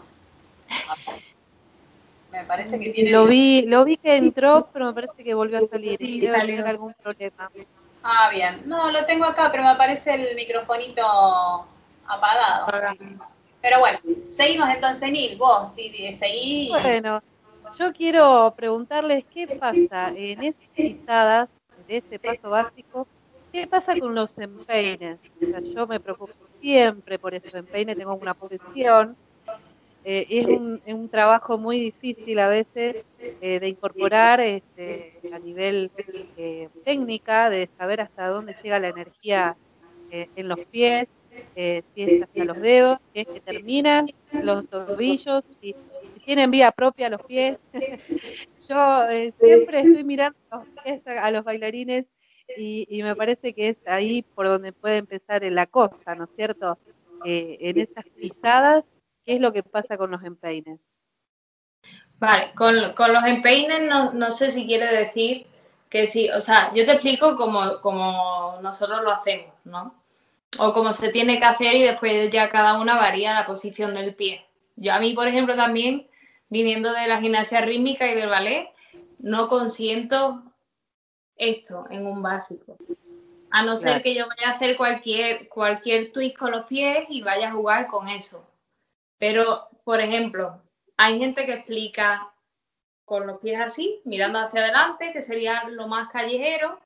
Yo, como al final tengo que hacer show y quiero evitar que se metan los pies hacia adentro, yo siempre trabajo en posición de como un trípode, ¿no? Así. Y tú tienes que, sa- que salir con tu costado, la cadera se queda detrás, tu punta, o sea, la parte delantera es la que apoya, pero si tú no terminas relajando todo el peso en el talón, tu cadera no se mueve. Entonces, eh, eh, es como el merengue realmente. O sea, nosotros trabajamos con una flexión tú obviamente llegas con la parte frontal, puedes elegir si lo haces hacia adelante, hay gente que explica así, genial, pero yo prefiero explicarlo así y poner el peso en el metatarso simplemente por evitar ya esto. Porque a la hora de hacer la onda, cuando yo piso delante, ya tengo los pies así y me, y me funciona como un trípode. Hay gente que, que pisa así y cuando se tiene que poner en la onda ya tiene que corregirlo para aguantar el equilibrio. Yo Claro. prefiero directamente de mi básico, no exagerarlo, pero de tener esta posición abierta y tienes que llegar con la punta y en el momento que tú cedes y pones el peso en el talón sin levantar la parte de adelante es cuando sientes que la cadera te va hacia atrás y a la diagonal. Si tú, no tienes, si tú andas de puntilla, tu movimiento puede ser que la cadera funcione, pero no va a ser relajado y natural. Entonces tienes que, que trabajar con eso, con ceder el peso de la cadera en el talón. No sé si te contesto con eso. Sí, sí, sí, sí, Judith, No hay ningún empeine claro. ahí, pero no sé si me expliqué bien. Es que a medida, no sé si te pasó, Nilda, que a medida que va explicando, uno ya tiene la coreografía acá, cómo bailarla, ¿viste? Con los gestos de los pies.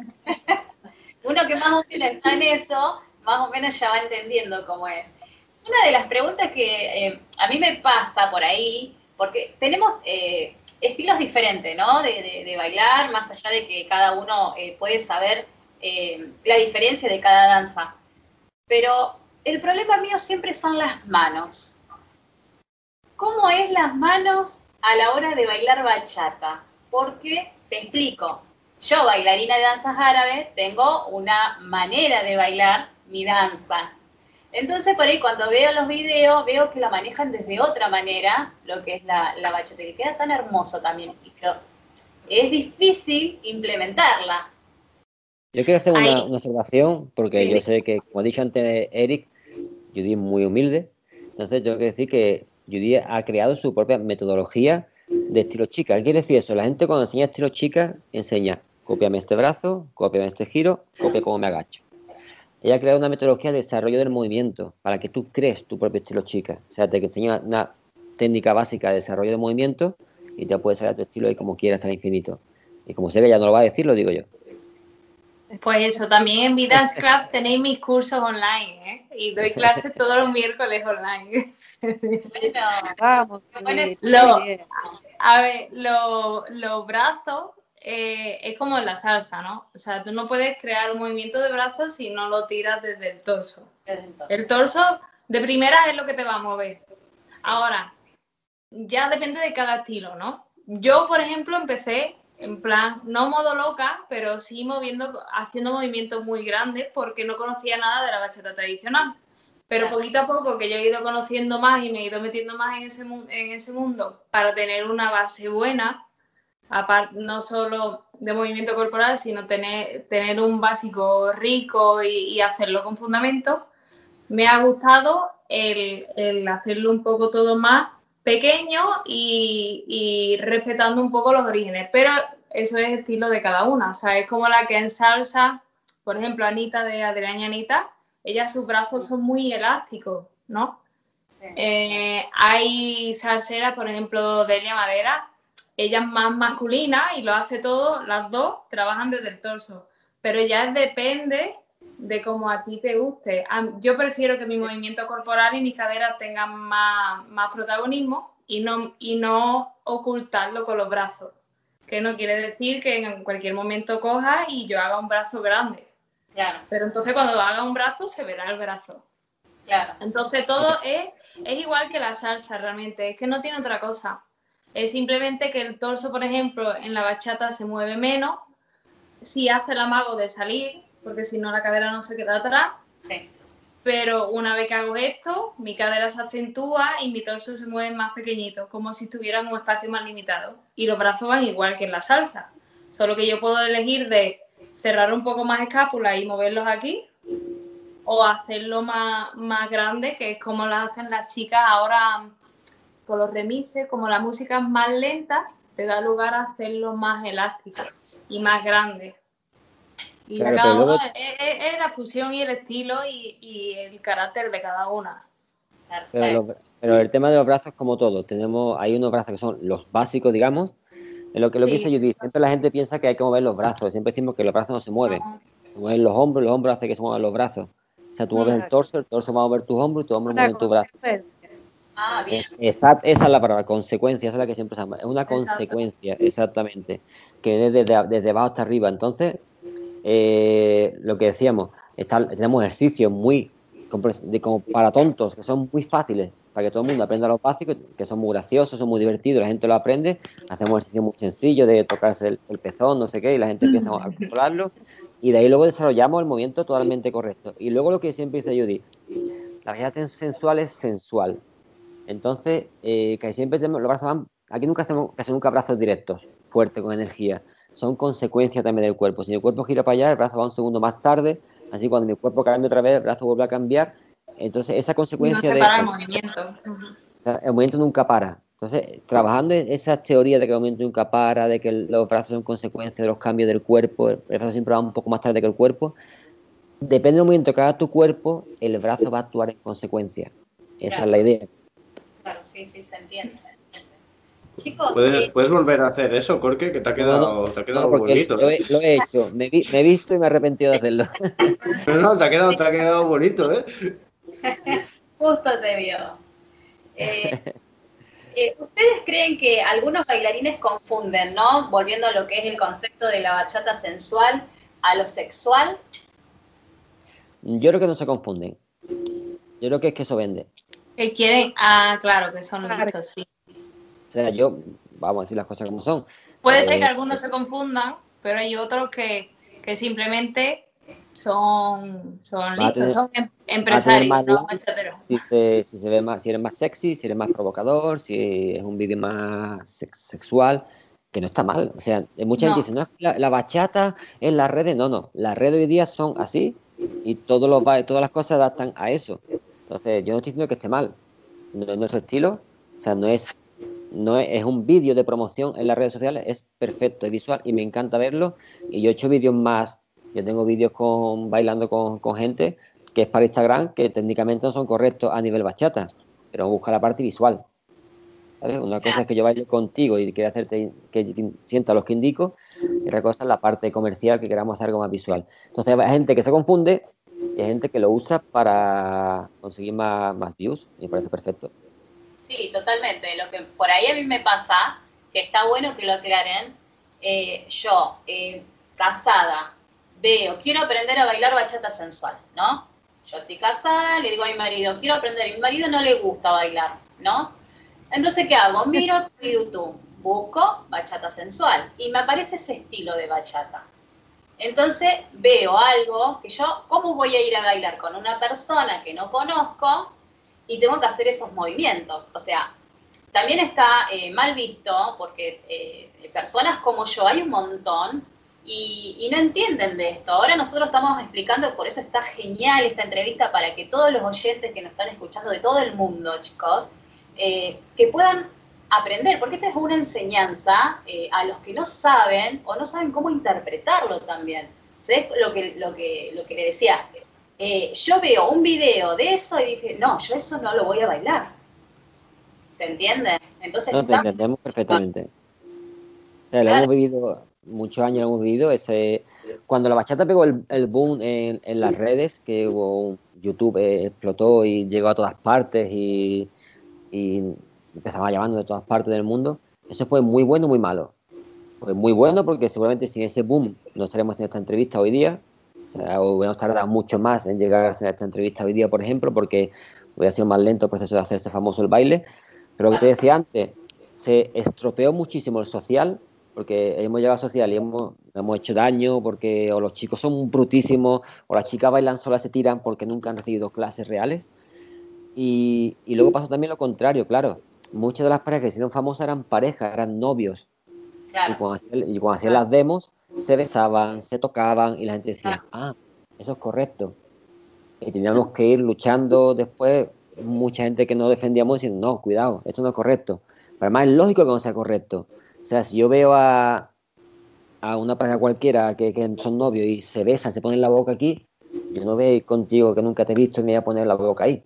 O sea, yo pongo el ejemplo, me pasó, eh, me ha pasado muchos sitios, pero como hablamos contigo que era Argentina, te lo cuento. En Argentina me pasó que me sacó a bailar una chica y yo me sentí muy, muy incómodo. Me bailaba pegado aquí, no sé cuánto. Y yo sé, yo sabía que no era sexual, primero porque conocía a la chica, segundo porque la chica conocía a Gloria, porque Gloria estaba al lado mía, que mi esposa estaba al lado mía, y, y luego bailó con otro chico, bailó igual, con otro chico, es su forma de bailar. Pues yo, yo bailando todos los días bachata sensual, yo estaba incómodo. Claro. No sabía cómo actuar. ¿Hasta dónde fue- es el límite, no? Exactamente. Si yo soy un chico español que, que bailo porque me gusta y voy a esa fiesta y esa chica, eso pasa en todas partes. Eso fue un caso en Argentina, me ha pasado en más sitios, un ejemplo. El chico que le pase eso, eh, hablo de mí porque soy un chico, pasa también al revés. Ese chico pensará esa noche, uh, he ligado, esta noche, uh, qué Claro. bien. Pero no es así. Entonces, lo- es lo que decía antes Judith, tú empiezas a bailar con una persona, te acercas un poco, ves cómo reacciona, si le gusta bailar más cerca, pues te acercas más que no, pues respeta. Yo he ido a bailar con chicas, he ido a bailar sensual, me he cerrado, me han hecho así, y he dicho, ah, vale, pues bailo más abierto, no me importa. Tal cual. Entonces el tema sexual ha venido por tema de las redes sociales, de YouTube, Instagram, ha hecho mucho bien a nivel publicidad, pero también la gente, el público tiene que saber que lo que ve en YouTube no todo es verdad en YouTube, la mayoría es mentira. Y no todo lo que ve en YouTube se puede copiar. O sea, bachata sensual no incluye ni besos, ni tocamientos, ni agresiones, ni hacer daño a la espalda. Y eso Claro. también es otra cosa que hemos visto. Mucha gente me dice, ah, tú eres el que creaste la bachata sensual. Pues a mí no me gusta. Y digo, ¿por qué? Porque la bailé una vez, me rompieron la espalda, no he vuelto a bailar nunca más. Yo digo, es que ese chico no sabe bailar bachata sensual. La bachata sensual nunca duele. Nunca tiene que doler. Es que esto pasa mucho, ¿eh? el tema del dolor también. Estoy, yo he visto a muchos artistas de un nivel muy alto de estar en el social, de salir llorando y casi de dolor de espalda, del dolor que le han hecho chicos que obviamente no, no bailan de la forma apropiada y hacen daño. Y eso también es un problema real, ¿no? De que obviamente si se baila mal y la gente se hace daño, pues no quiere seguir bailando. Es el ejemplo, Laura. Tú me dijiste que bailabas salsa, ¿no, Laura? Eh, sí, sí, bailo algo de salsa, bailo más, me gusta más la bachata. Bueno, pues Ahí imagínate que, Esta es nuestra profe. Pero tú, tú metes que, que en salsa, ahora llego, eh, llego yo, bailo con, con Laura, con quien sea, bailo salsa, y la chica, yo empiezo a pegar tirones de los brazos. O sea, cuando la chica tiene que ir para atrás, yo tiro hacia mí, o le- cuando quiero tumbar le pego un- o, o al contrario, o yo quiero bailar con, con la chica, le quiero hacer un dile que no, o bailamos un crossbody, lo que sea, la chica se gira sola, se cambia de sitio, salta, me suelta, se agarra, no se podría bailar, ¿correcto? ¿A que sería, sería algo raro, que sí? ¿Por qué en la bachata son normal? ¿Por qué hay dos líderes en la bachata? Sensual, no lo entiendo. Eso es porque cuando se puso tan de moda, la gente no quiso aprenderlo, simplemente quiso ver YouTube. Pero gracias a Dios pensamos que está cambiando poco a poco. La cultura de bachata sensual en este caso está llegando a todas partes y también la cultura de bachata tradicional está llegando a todas partes ahora. Yo, No te escuchamos. Se escucha a la calle. ¿Quién se fue? ¿Quién se fue de- en una moto, digo? Ahora, ahora te escuchamos. Yo sí Yo me- creo que vamos a coincidir, Sí, vamos a conseguir todos. Eh, en esto yo pienso, y creo que eh, lo van a pensar ustedes también, que cada uno eh, que tome clases, sea de salsa, sea de bachata, de- del ritmo que elija para hacerlo y luego poder ir a una salsera, poder ir a anotarse en una competencia, eh, o si bien bailarlo en casa, ¿por qué no? Me parece que lo ideal es eh, tomarlo con respeto y eh, a nivel eh, lo voy a hacer eh, respetando los límites, haciendo bien, eh, sin pasarme pasos, ¿no? Porque uno aprende los básicos y va a la salsera y ya quiere dar tres giros a la chica o al revés, Exacto. solo por mostrarme y eh, terminamos haciendo esto, ¿no? De lastimarnos, eh, lastimar al otro.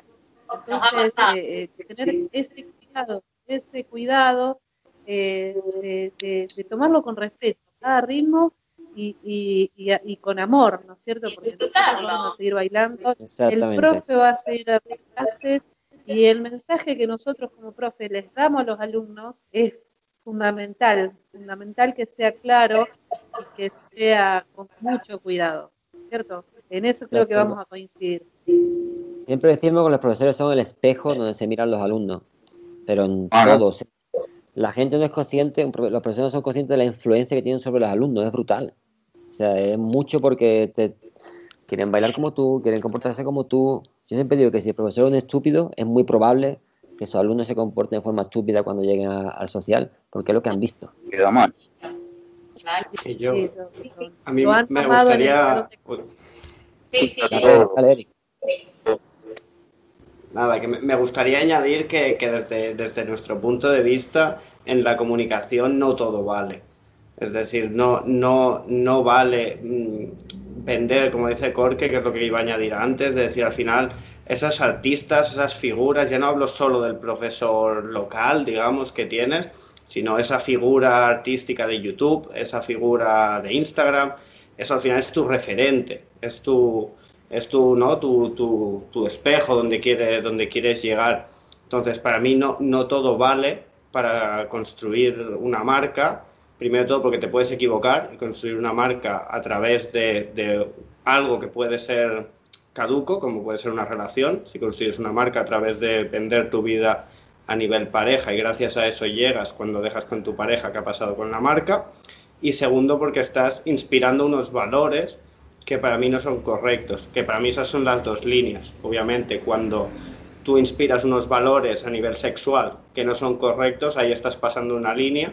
Y cuando tú inspiras unos movimientos que no son naturales para el cuerpo de una chica, estás creando un rebaño de personas que van a entender que, se, que estás creando hernias para empezar y segundo estás creando un rebaño de personas que van a entender que ese movimiento es natural para el cuerpo. Aquí, ¿no? Una profesional de, de danza, obviamente ella entiende el, al mil por cien de su cuerpo. Ella es capaz de, de desarrollar cualquier cosa. Una bailarina amateur no tiene ni, por llamar bailarina y no bailadora, no tiene conocimiento de sus límites, de dónde están los puntos de dolor, de dónde realmente. Y eh, obviamente el chico excede esos límites y suceden las hernias, Sí. suceden todo esto. Y yo me he encontrado chicas en social decir, ¿por qué no me bajas más? ¿Por qué no me bajas más? Si te bajo más te parto la espalda. Decir, ya, pero es que lo he visto de fulanita y menganita, que bajan hasta el suelo. Ya, pero ella es una bailarina profesional entrenada que no debería hacer eso demostrando un paso.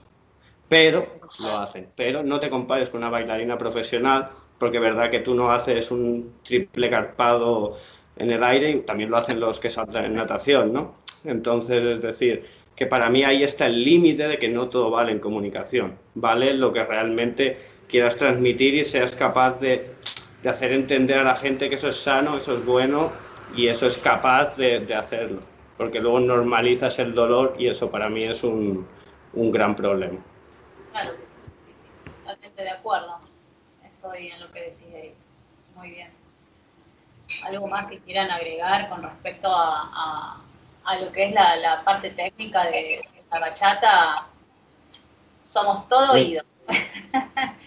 Más que agregar la parte técnica es que la gente utiliza un poco la, la razón. También digo que la gente no respeta las bases de la bachata, pero por- como, como dije antes, algo nuevo. Entonces es normal. Ahora está cambiando muchísimo eso, la gente está respetando mucho más.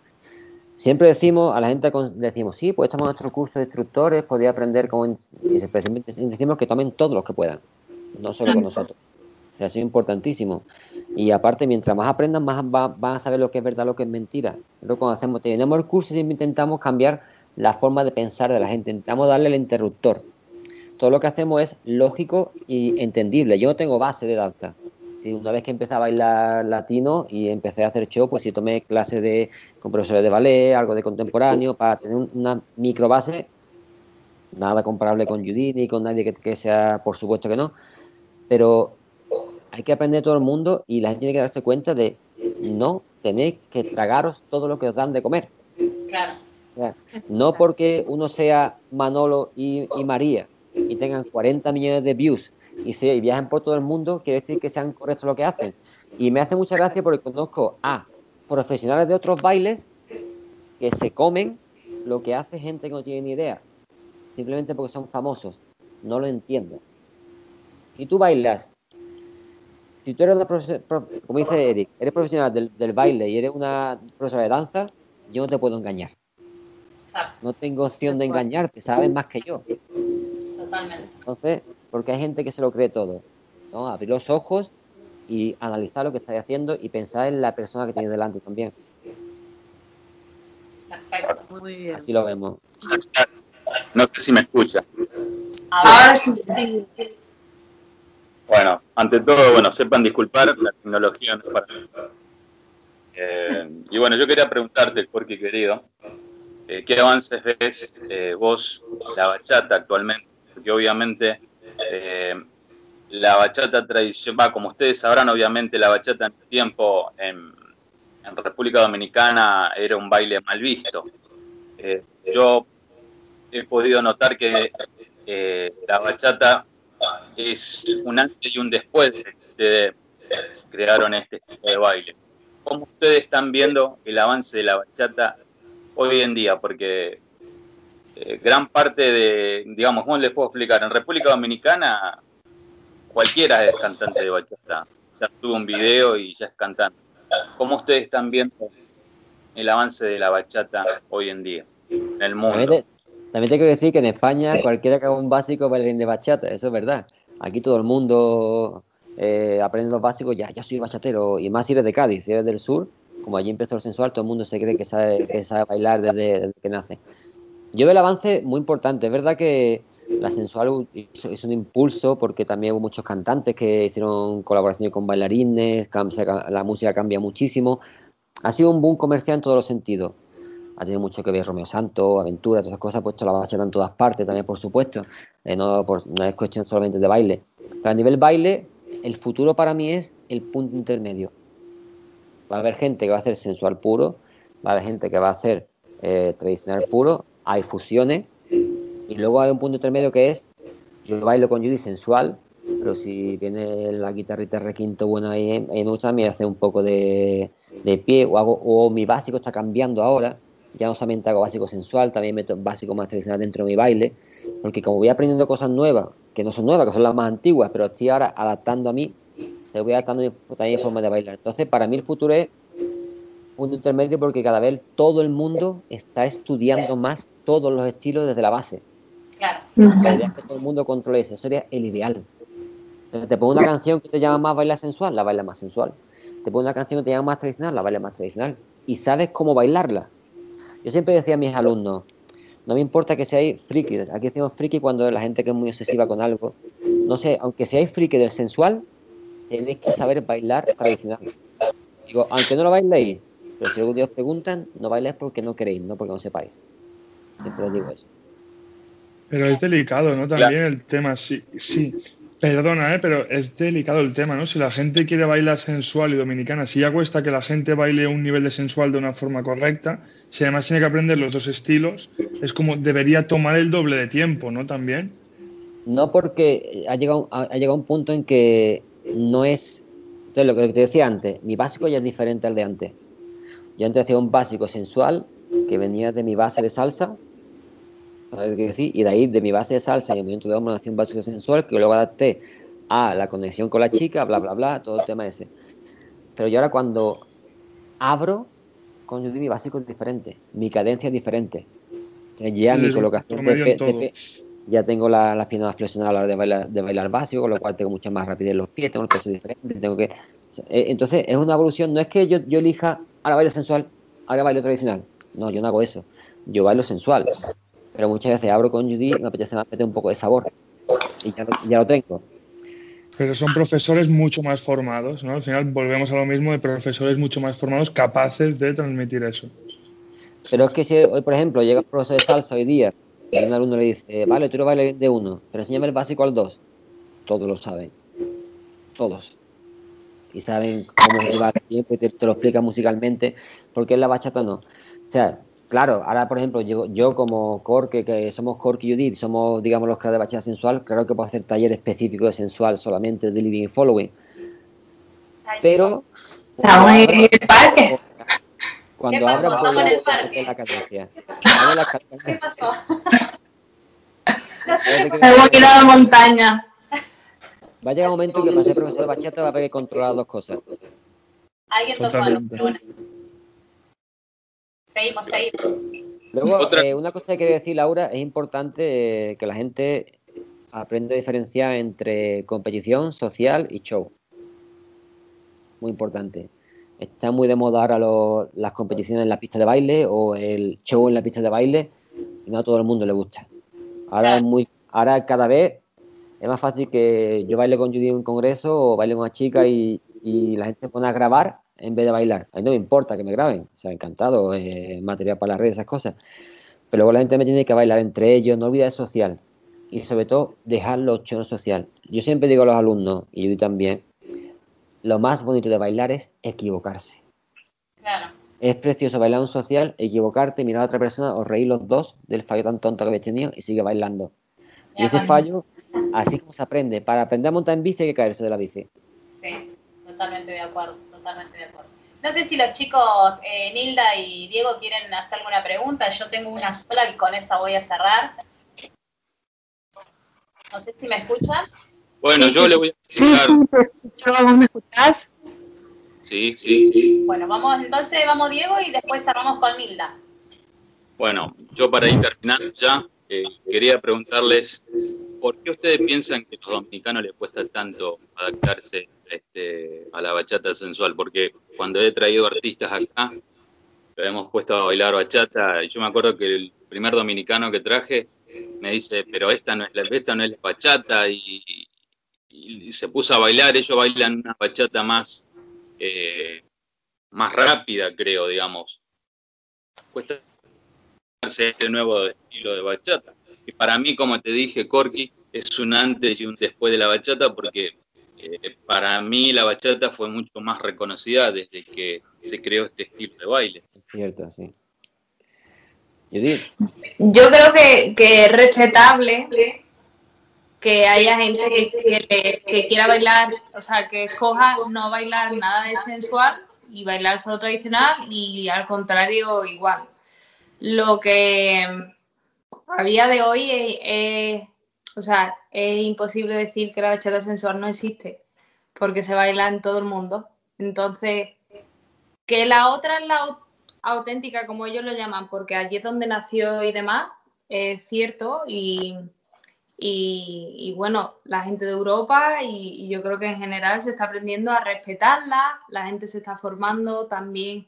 A, a- antes había poquísimas personas que pudiesen explicar cómo se hacía, cómo se o sea, que, que fuesen capaces de transmitir la bachata tradicional. Por eso yo creo que llegó más tarde a Europa. Em, pero la, el en- no sé, como dice Corque, la fusión es el futuro. también una cosa, eh, hay que tener en cuenta lo que hemos dicho antes. Lo primero que llega, lo primero que ven los dominicanos es ese baile guarro que se ve en YouTube. Claro. ¿sabes? O sea, yo he tenido dominicanos que, han- que antes criticaban mucho la sensual, luego yo he charlado con ellos una hora y ya cambian de opinión. Pues digo, cuidado, que eso que está viendo en YouTube no es sensual. Eso son dos personas tocándose con bachata de fondo. Es diferente. Nosotros, nosotros no tocamos. No necesitamos hacer un básico correcto, respetamos mucho. Y yo di, ah, justo antes de la pandemia, yo estuve en, en Dominicana y, Y la allí- gente conoce, conoce la sensual. Claro, o sea que yo creo que, que son, que como en todos lados siempre hay gente que reniega de- del estilo que, que él no controla o que simplemente, pues bueno, allí nació la bachata tradicional, pues, pues reniega de, de lo que no es lo que él está acostumbrado y, y de, de lo primero que, ¿no? De lo primero que, que existió. Pero cuando, cuando yo fui allí a aprender, eh, los profesores enseñaban sensual, como, y además ellos mismos te lo decían. Nosotros, o sea, enseñamos sensual como podemos, como lo vemos, como lo entendemos, porque aquí no ha llegado, no hay profesores que lo enseñan, entonces nosotros intentamos transmitirlo y decían, y a nosotros nos gusta. Y a ellos le, le gustaba, o sea, pensaban y cuando hablaban conmigo me decían exactamente lo mismo que nosotros pensamos, que, que a ellos les encantaría que se bailase sensual y que se bailase tradicional y para ellos también es un estilo, pero obviamente siempre te vas a encontrar a gente, por ejemplo, en el sur de España o en cualquier sitio que no le guste nada el tradicional y que quede aburrido y que no sé qué, pero porque no entiende realmente, Claro, igualmente allí en, en Dominicana. Pero yo me encontré, o sea, a mí me hacían ondas y me intentaban hacer movimientos, solo que obviamente allí como no ha llegado y no hay y no hay eventos como hay aquí en Europa que hay cada fin de semana cinco eventos y profesores viajando por todos lados y cada vez el estilo se conoce más, pues allí no ha llegado, entonces se apañan como pueden. Yo siempre Yo pongo el mismo quería- ejemplo. Sí, Corky. No, no, te escucho, te escucho. Siempre pongo el mismo ejemplo. eh, somos españoles, bueno, yo soy argentino. ¿Todos bailáis tango? Algo. Yo salgo. Pero, pero no todos los argentinos, ¿no?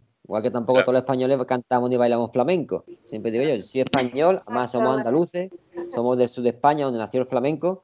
Yo, como baile flamenco, lloráis de la pena. Vamos, eso es. Yo soy malísimo en flamenco. Pero ¿qué pasa? En España el flamenco era muy conocido.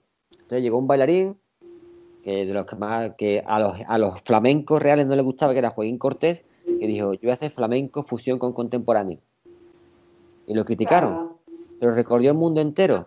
Después de que recorriera el mundo entero, todos los flamencos, flamencos clásicos se han recorrido el mundo entero porque han puesto el flamenco en el mundo entero. Entonces, esos ejemplos, yo uso esos ejemplos.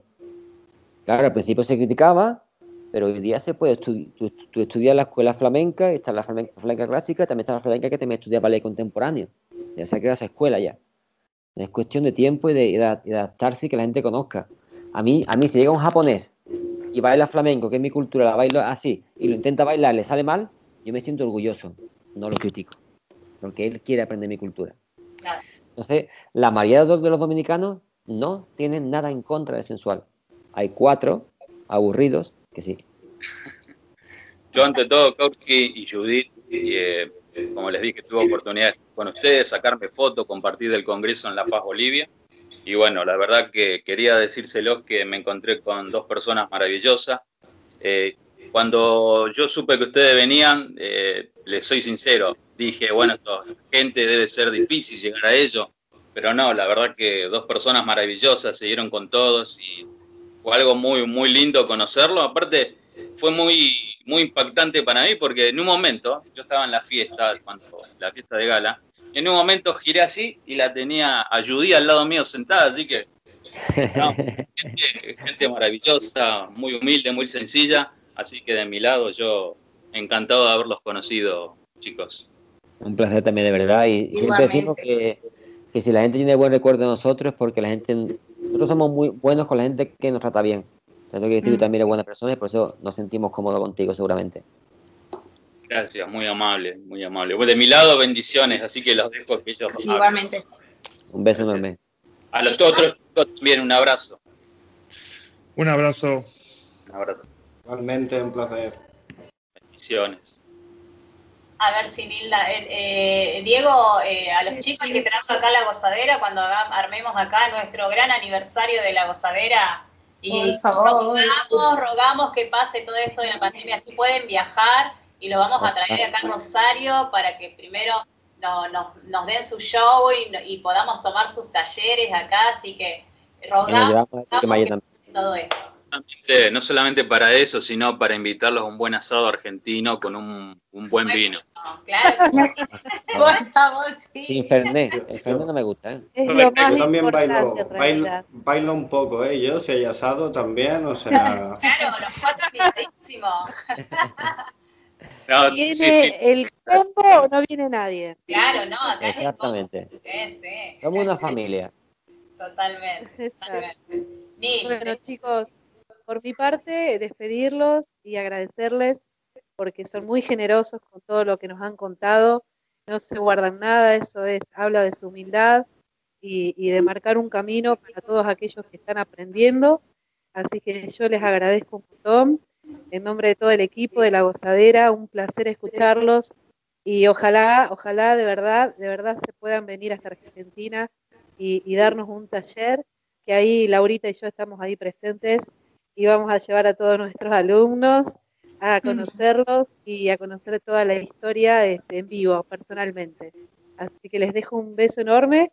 Ya me estoy yendo a dar clases, así que hoy voy a estar inspiradísima.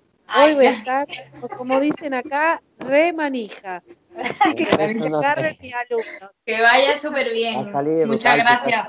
Y Muchas gracias gracias, muchas gracias, un beso enorme. Nos estamos Un viendo. placer, que vaya muy bien. Chao, bonita. Chao, Adiós. chao, chao.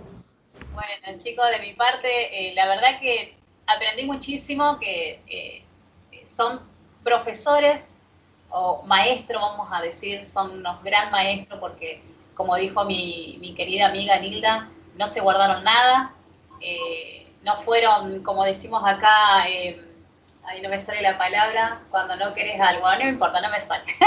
lo tenía en la punta de la lengua, este cuando lo querés decir y no te sale. Este, no se guardaron nada, que eso es eh, importantísimo y eso eh, dice mucho de ustedes como, como gran maestro que son. Y sí, quedé con muchas ganas de, de- de seguir aprendiendo porque a medida que van hablando, los cuatro, porque los cuatro dieron su punto de vista y eso es lo importante, eh, quiere, uno tiene y se queda con las ganas de seguir escuchando y aprendiendo más. Y eso, eso es, es bárbaro, me encantó. Así que desde mi parte, y seguro que el público acá, eh, más que nada en Rosario, son este, eh, muy bachateros y seguro que, que- que han escuchado esta entrevista y han aprendido muchísimo, al igual que yo. Eh, y le quiero hacer una última preguntita y ya después lo- los dejo tranquilos. En tres palabras o cuatro, como mucho, quisiera que ustedes me definan la bachata sensual. ¿Quién empieza? Tú, tú. Mira, dicho- ha dicho cuatro palabras, somos cuatro. Tres cuatro palabras. Está, uno cada uno. Venga, va, venga, una palabra cada uno. Ahí está. Bueno, con nadie habla, empiezo yo, me lo pone muy fácil, como soy el primero, puedo decir lo que yo quiera, pero prácticamente lo más importante es conexión. Conexión. Conexión entre dos personas. Perfecto. Lo voy a anotar. Esperen. Mientras ustedes me lo van tirando, conexión.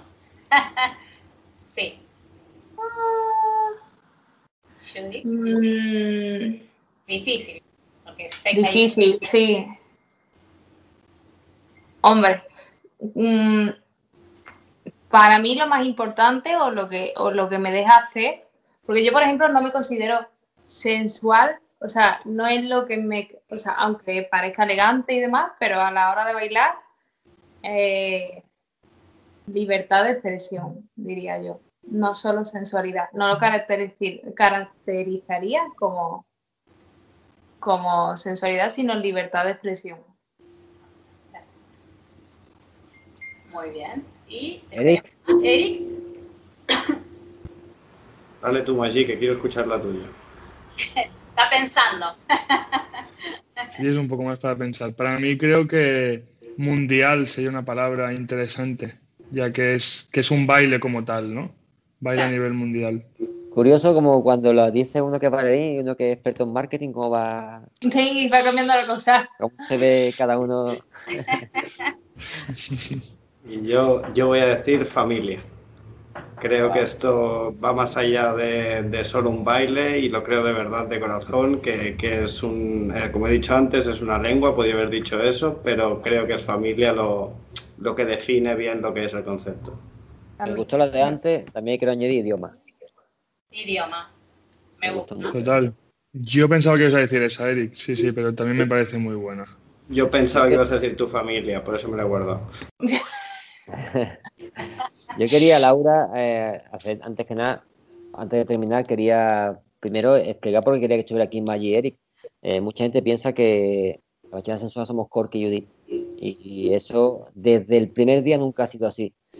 Desde el primer día existe gente que nos ha apoyado, o sea, cuando dábamos clase en Cádiz, llevamos siete años dando- clase en Cádiz, teníamos gente que llevaba siete años con nosotros haciendo clases, personas mayores que nos apoyaron y nos seguían a todos los congresos locales al principio en la misma ciudad, desde gente de, de- de Europa que nos sigue a cualquier parte del mundo te encuentras esa gente que te sigue en todos los congresos.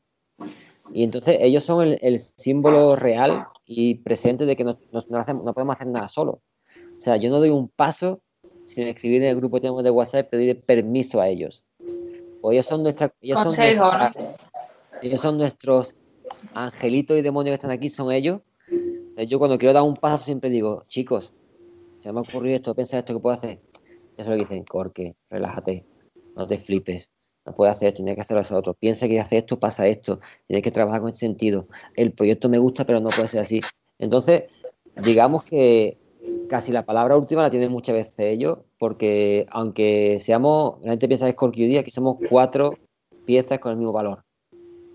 Somos una compañía y los cuatro contamos y votamos igual en todo. Entonces, que, que la gente sepa que somos un equipo y siempre somos una familia enorme.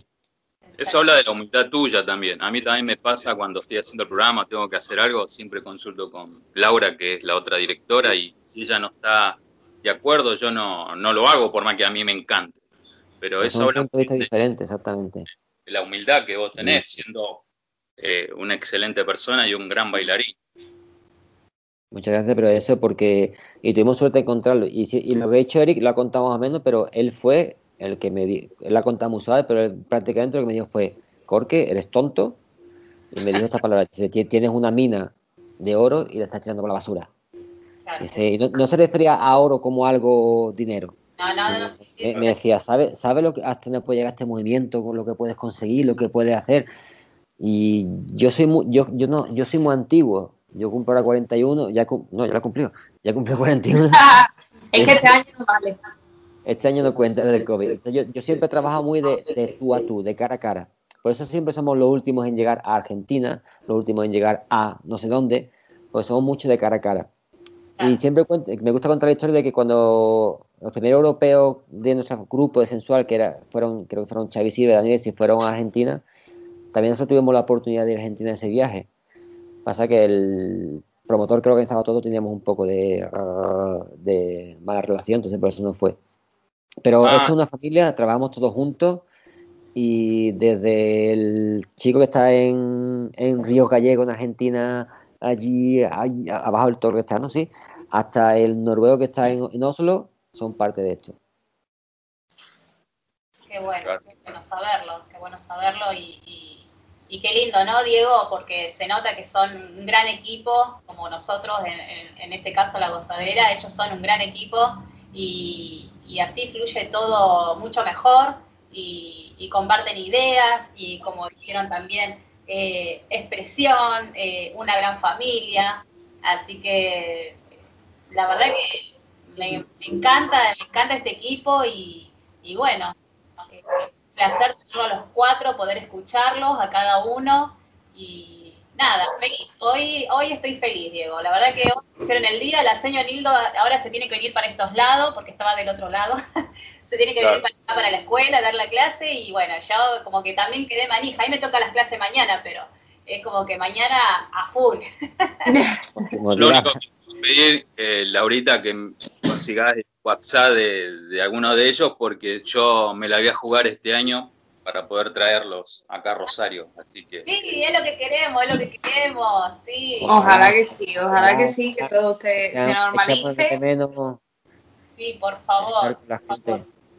Nosotros eh, este año cumplimos eh, 150 programas, así que hasta ahora eh, Argentina dentro de todo va, va remontando bien, ya están eh, los vuelos, pero bueno, no hay que confiarse, pero bueno, rogamos, rogamos que, que- que este año vaya mermando todo y Ojalá. podamos volver dentro de toda la normalidad, con los cuidados necesarios, pero a la normalidad. Exacto. Vayan diciéndome cómo le gusta el asado, seco o un poquito así. Bien hecho. Bien Vino tinto, vino tinto, obviamente. Vino tinto, vino tinto. Cerveza. cerveza. Está, está todo- está todo anotado. Cerveza, cerveza. Ahí Eric y... Quilmes. Ay, la marca y todo, Ah, para me mí, vi- vino y cerveza. No vamos a. No, no puedo seleccionar. no. Vamos a ponernos delicados ahora. A nadie-.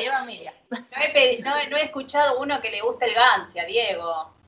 Eh, eh, a mí me gusta, pero bueno, me quedo con el vino tinto toda la vida. Bueno, chicos, un placer, como dijimos desde un principio, tenerlo. Qué, qué- qué hermosa entrevista, tantas enseñanzas, ¿no? Tuvimos en esta entrevista, Diego. La verdad que sí. Ya les digo, estoy muy emocionado. Como les dije, tengo un gran recuerdo de Bolivia con ellos y bueno, eh, lo voy a plasmar este año, si Dios me lo permite, para que estén acá en Rosario y, ¿por qué no armar algo en Buenos Aires? Porque, viste, porque uno siempre tiene un contacto y se puede armar algo ahí. Claro Se que puede sí. hacer algo, se puede hacer La algo bueno. Argentina por Argentina. Ya aprovechamos, claro. Claro, pero primero la gozadera Rosario. Pues sí. Primera parada, que llegamos frescos. Bendiciones para sus vidas. Un abrazo enorme, lo mejor para vosotros. Quiero dar un saludo a toda la gente de Argentina en especial. Eh, también hoy el Tucumán. cumple- Sí, bueno, en Argentina a Gonzalo Ibera Y mm, mi madre, que no creo que esté viendo esto, pero después se lo digo y se lo paso el link cuando, cuando me lo paséis y que hoy es su cumpleaños, que cumple 55 años y que la quiero muchísimo. Ay, le mandamos un saludo enorme entonces. Un ¿Cómo se llama? Bueno. Judith. Ah, perdón, perdón. Carmen. No, le quería decir Judith. Estaba que- Judith, ¿cómo se llama la mami? Sí, el video queda en el Sky de ustedes, así que ustedes lo pueden bajar de ahí también. Ah, estupendo. Perfecto. Genial. Sí, Eric, te cuento. Y no, no, y después la entrevista va a pasar a, a YouTube, así que se va a bajar ahí. Sí. El otro muchachito, Eric.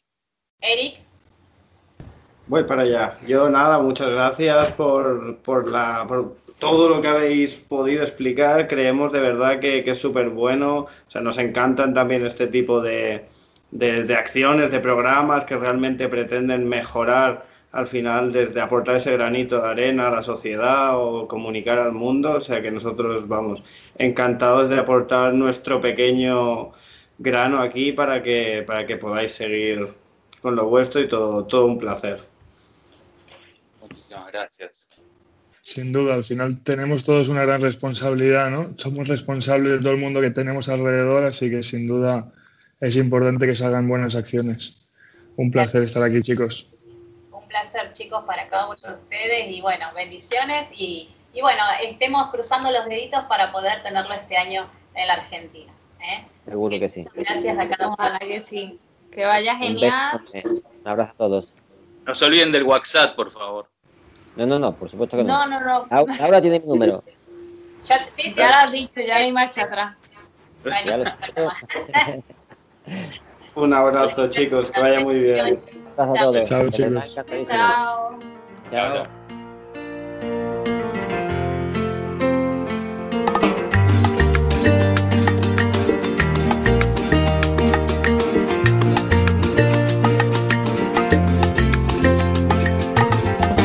Quiero ser el brillo en tus ojos, quiero ser la paz que te inunda.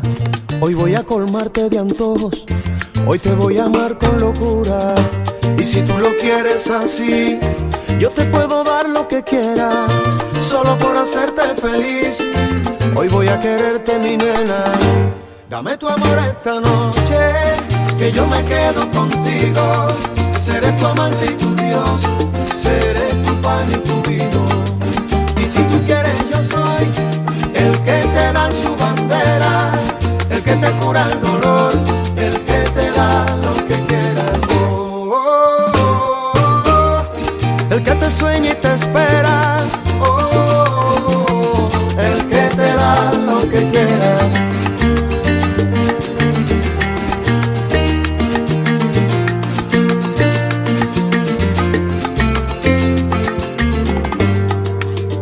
que solo se puede ser feliz cuando se entrega el alma y cuando tú me besas solo así me devuelves la calma.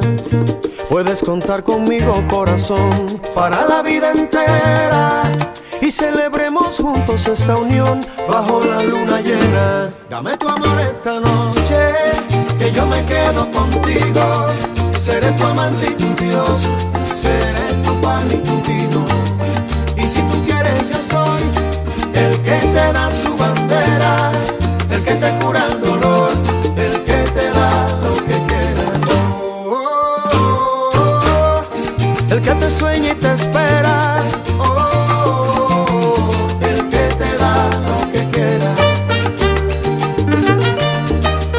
El que te sueña y te espera.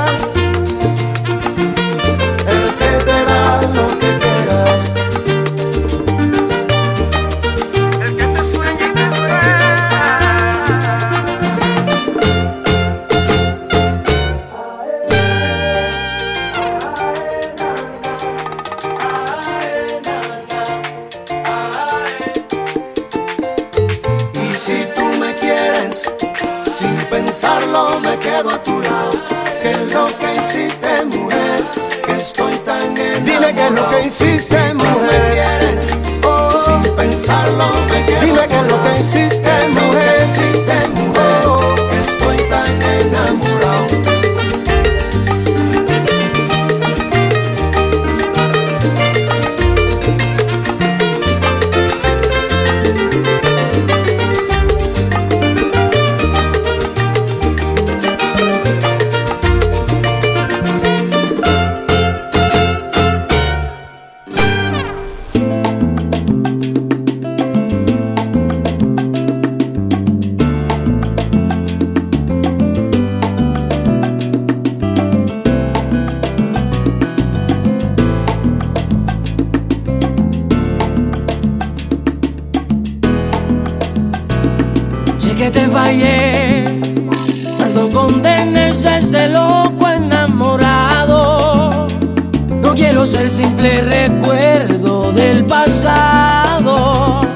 tiempo está de testigo de que hoy vengo arrepentido. Perdóname, pues sé que te fallé.